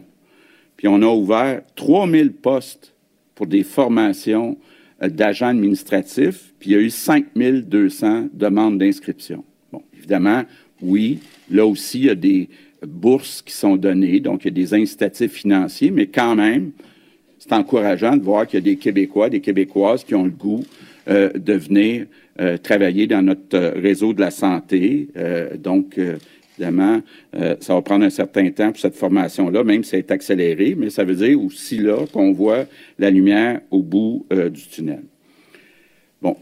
La grosse nouvelle du jour, c'est pour ça qu'on a avec nous le ministre de l'Éducation. Je pense qu'on a un ministre de l'Éducation, pas un premier ministre euh, très heureux aujourd'hui. La santé publique, le directeur national de la santé publique, a annoncé officiellement hier soir que euh, toutes les écoles au Québec vont rouvrir lundi prochain, donc le, 17 juin. Euh, je le dirai jamais assez, comment c'est important parce que c'est pas la même chose, l'enseignement à distance. Ça amène des problèmes de décrochage scolaire, des, des problèmes de dépendance aux euh, écrans, euh, des problèmes dans certains cas chez les jeunes de santé mentale, euh, des problèmes de toutes sortes. Là. Donc, très important que nos jeunes retrouvent leurs amis, leurs enseignants, enseignantes, puis retournent à l'école le euh, plus vite possible. Je pense que on le dira jamais assez. La priorité au Québec, ça doit être euh, l'éducation. Bon, il y a peut-être, peut-être, il y a sûrement des parents, des enseignants qui sont peut-être inquiets de comment ça va se passer. Et euh, ben, encore là, je, vais peut-être laisser tantôt le docteur Boileau vous en dire plus long. Mais ce que je comprends, c'est qu'on a un tout nouveau virus avec le variant Omicron. Donc, euh, c'est une situation complètement différente qu'on vit, qu'on va vivre dans nos classes, euh, dans nos écoles. Puis le nouveau variant, là, ben, il y a beaucoup moins euh, d'impact chez les jeunes, puis surtout les jeunes qui sont vaccinés. Donc ça, c'est important de le dire. Puis je le répète, au secondaire, les jeunes, 98 vaccinés une dose, 90 deux doses. Au primaire, 60 euh, Donc, euh, puis les enseignants, mais je le rappelle, depuis euh, la fin du mois de décembre, on leur a permis de passer devant tout le monde pour aller chercher leur troisième dose. Donc, c'est important de ce côté-là aussi. Bon, l'autre chose aussi, c'est que pendant un certain nombre de semaines, on espère pas trop longtemps, tous les jeunes, tous les enfants vont devoir porter un masque, donc ça va euh, protéger entre eux, mais aussi protéger euh, nos enseignants. Puis, on continue de distribuer des tests rapides au fur et à mesure qu'on en a. Puis, euh, autre bonne nouvelle, l'équipe des approvisionnements a réussi à faire une entente avec une compagnie québécoise qui s'appelle MedSup Médical de Ville-Saint-Laurent, qui va euh, euh, nous donner dans les prochains mois, ça va commencer dans les prochaines semaines, 70 millions de tests rapides et euh, une partie, au début ça va venir d'ailleurs, mais une partie éventuellement vont être fabriqués ici à Montréal. Vous savez comment on l'avait dit, c'est important d'être autonome du côté des équipements médicaux. Donc, il y a un pas dans cette direction-là.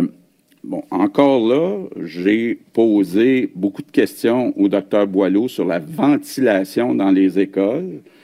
Et euh, le docteur Boileau me rassure en disant que c'est sécuritaire euh, la situation de l'air dans euh, les classes. Donc ça, c'est important. Même chose du côté des protocoles. Protocole, quand il y a un enfant qui va avoir la COVID, il faut comprendre que la situation est différente à cause du variant Omicron. Donc, on va demander aux jeunes de s'isoler pour cinq jours. Donc, même chose que euh, dans les garderies. Euh, bon, L'autre nouvelle importante, euh, je l'avais promis, que la première mesure, quand on verrait un petit peu de lumière au bout du tunnel, qu'on enlèverait, c'est le couvre-feu. Donc, je vous annonce qu'à partir de lundi, on va enlever le couvre-feu euh, au Québec. Et ben, je le répète parce que je sais que ça a choqué beaucoup de personnes, mais la raison pourquoi on a fait ça, c'est pour arrêter la montée exponentielle du nombre d'infections et puis du nombre d'hospitalisations. Donc, étant donné qu'on semble atteindre un pic, ça nous permet de pouvoir enlever le couvre-feu.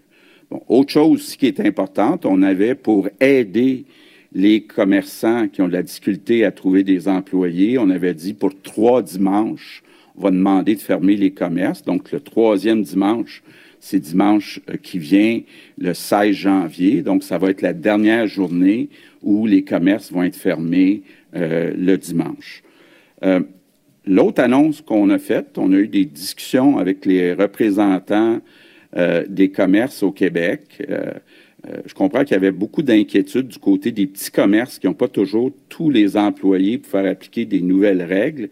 Donc, euh, je vous annonce euh, que les grandes surfaces qu'on va définir comme étant 1500 mètres carrés et plus vont avoir un passeport vaccinal. Donc, il va falloir avoir actuellement deux doses, éventuellement trois doses pour pouvoir aller au Canadian Tire ou euh, aux places là, excluant bien sûr les marchés d'alimentation puis les euh, pharmacies qui sont des services euh, essentiels.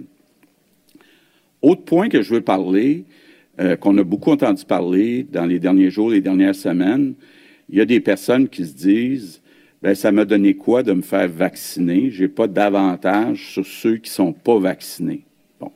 D'abord, je veux vous dire vous avez pris une bonne décision de vous faire euh, vacciner d'abord pour des raisons médicales. Il reste que même si les risques sont moins grands, euh, euh, il reste que le vaccin protège contre des conséquences graves à l'hôpital. Puis, évidemment, on espère dans les prochaines semaines rouvrir les restaurants, les salles de spectacle, donc être capable de remettre en place ce qu'il y avait avant Noël, c'est-à-dire le passeport vaccinal. Donc, ça veut dire que ceux qui auront été vaccinés euh, ben, vont pouvoir euh, aller au restaurant, aller dans une salle euh, de spectacle, aller au cinéma, aller dans les grandes surfaces. donc, c'est important. Dernier point, je veux revenir, parce qu'on en a beaucoup parlé depuis mardi, sur la contribution santé. Bon. D'abord, je veux vous dire, oui, euh, je sais que les oppositions l'ont demandé, là, mais oui, il y aura un débat à l'Assemblée nationale sur la contribution santé. Donc, euh, tous les députés, tous les partis politiques auront l'occasion de voter pour ou contre, et euh, puis de proposer des ajustements si c'est nécessaire. Donc, dès la rentrée à l'Assemblée nationale, au début février, on va déposer un projet de loi donc pour mettre en place cette contribution santé. Bon, l'autre chose qui est importante de préciser, l'intention derrière la contribution santé, c'est pas de faire mal aux personnes qui sont mal prises. Là. je donne quelques exemples qui ont été donnés par les oppositions euh, au cours des dernières heures, qu'on parle des itinérants, qu'on parle des euh, personnes qui ont une maladie euh, qui leur permet pas de se faire vacciner, qu'on pense euh, euh, même aux personnes qui ont des problèmes de maladie, euh, une certaine maladie mentale. il n'est pas question d'aller faire mal à des personnes qui sont mal prises. Ce qu'on vise, c'est de dire aux personnes qui choisissent de ne pas se faire vacciner, ben, il y a un prix à payer. Il y a un prix à payer parce que il y a un impact sur la société, il y a un impact sur les coûts de notre réseau euh, de la santé.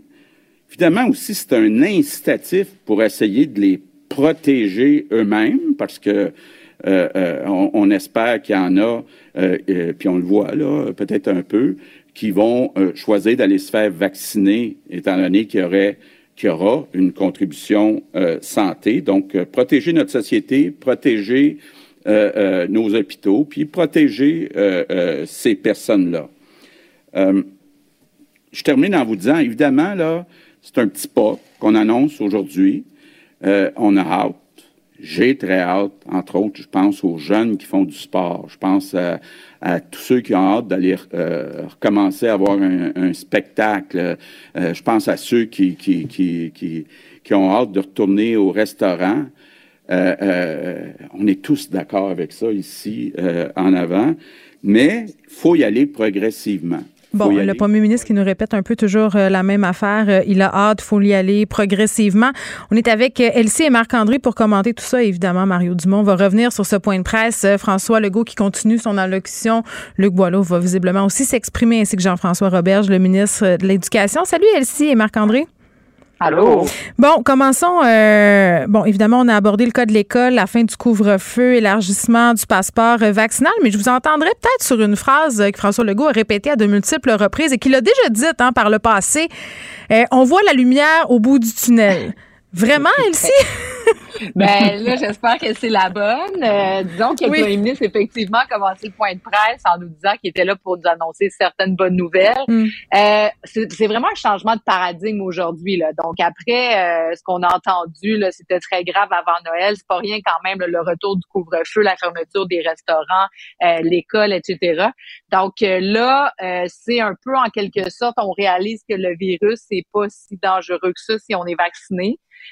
Puis donc, on retourne à l'école et on va réouvrir beaucoup de choses.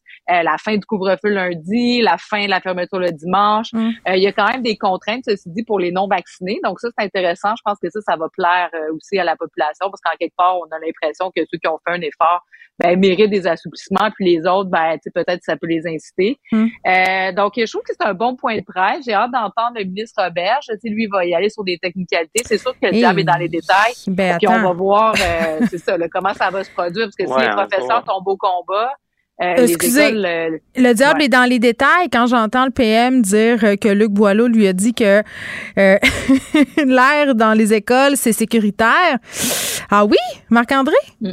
Ben oui, c'est ça. ce qu'on attendait la semaine passée, c'est qu'en date là, de, vendredi passé, 54% des lecteurs CO2 allaient être livrés dans les écoles, même pas installés. Fait que c'est difficile de de dire que l'air est sécuritaire, qu'on fait des tests, euh, on s'appelle des tests il y a un an, hmm. comment les tests avaient été un peu là euh, faits par le ministère versus euh, l'INSPQ, puis que personne ne voulait vraiment se prononcer sur ces tests-là, puis toute la chichi en ministre Berge, puis euh, la santé publique et tout ça. Fait également, M. Legault nous donne des informations, mais c'était très, très court sur les, écoles.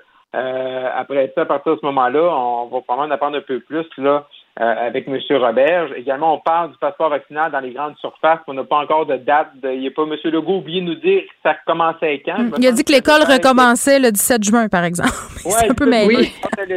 on espère que c'est pas ça.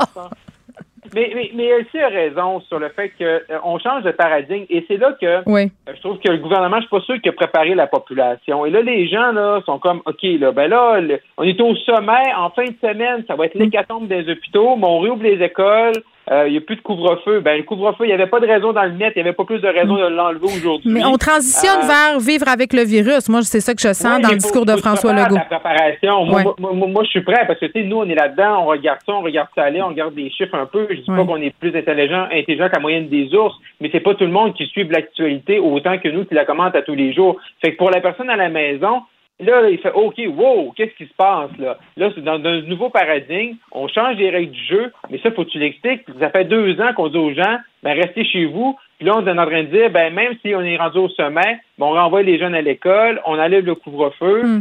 Euh, donc, c'est sûr que la population n'est peut-être pas prête à ça. Oui, on a parlé aussi de nouvelles ententes au niveau du personnel de la santé, Elsie. Oui, ben ça c'est aussi intéressant là, donc que le gouvernement ait pu s'entendre avec les centrales syndicales. Mm. Donc euh, euh, ben oui, tu sais je pense qu'on va donner plus aux personnels de la santé qui évidemment étaient déjà à bout de nerfs puis à bout de souffle puis là bon, ils n'ont pas eu de vacances de Noël puis continuent. Mais tu sais quand Marc-André parle du changement de paradigme, on a entendu aussi la, les médecins spécialistes sortir aujourd'hui pour dire dans le secteur de la santé aussi il faut changer de paradigme. Puis comme on sait là, il y a 50 000 euh, travailleurs de la santé qui sont absents présentement, mais il y en aurait 20 000 qui sont absents le strictement pour cause de COVID. Hmm. Donc, est-ce qu'on va ramener, là, on n'a pas parlé, peut-être M. Dubé va en parler tout à l'heure, mais est-ce qu'on va ramener tranquillement pas vite tous ces gens-là beaucoup plus rapidement. Puis ça, ça laisserait de l'oxygène Mm. aussi euh, dans les hôpitaux. Puis c'est peut-être vers ça qu'on s'en va, ce qui permettrait euh, d'assumer une hausse de cas tout d'un coup qu'il y en aurait. Oui, bon, évidemment, euh, on va en apprendre plus euh, pendant la période de questions. École, fin du couvre-feu, élargissement du passeport euh, vaccinal. Euh, dès le 17 janvier, on va retrouver un peu euh, de notre liberté. Ce sera quoi le prix à payer? On est quand même en droit de se poser la question. Elsie Marc-André, merci. Je vous salue. Salut à vous aussi, les auditeurs. On va se retrouver demain à 13h. Merci à toute l'équipe. Cube Radio.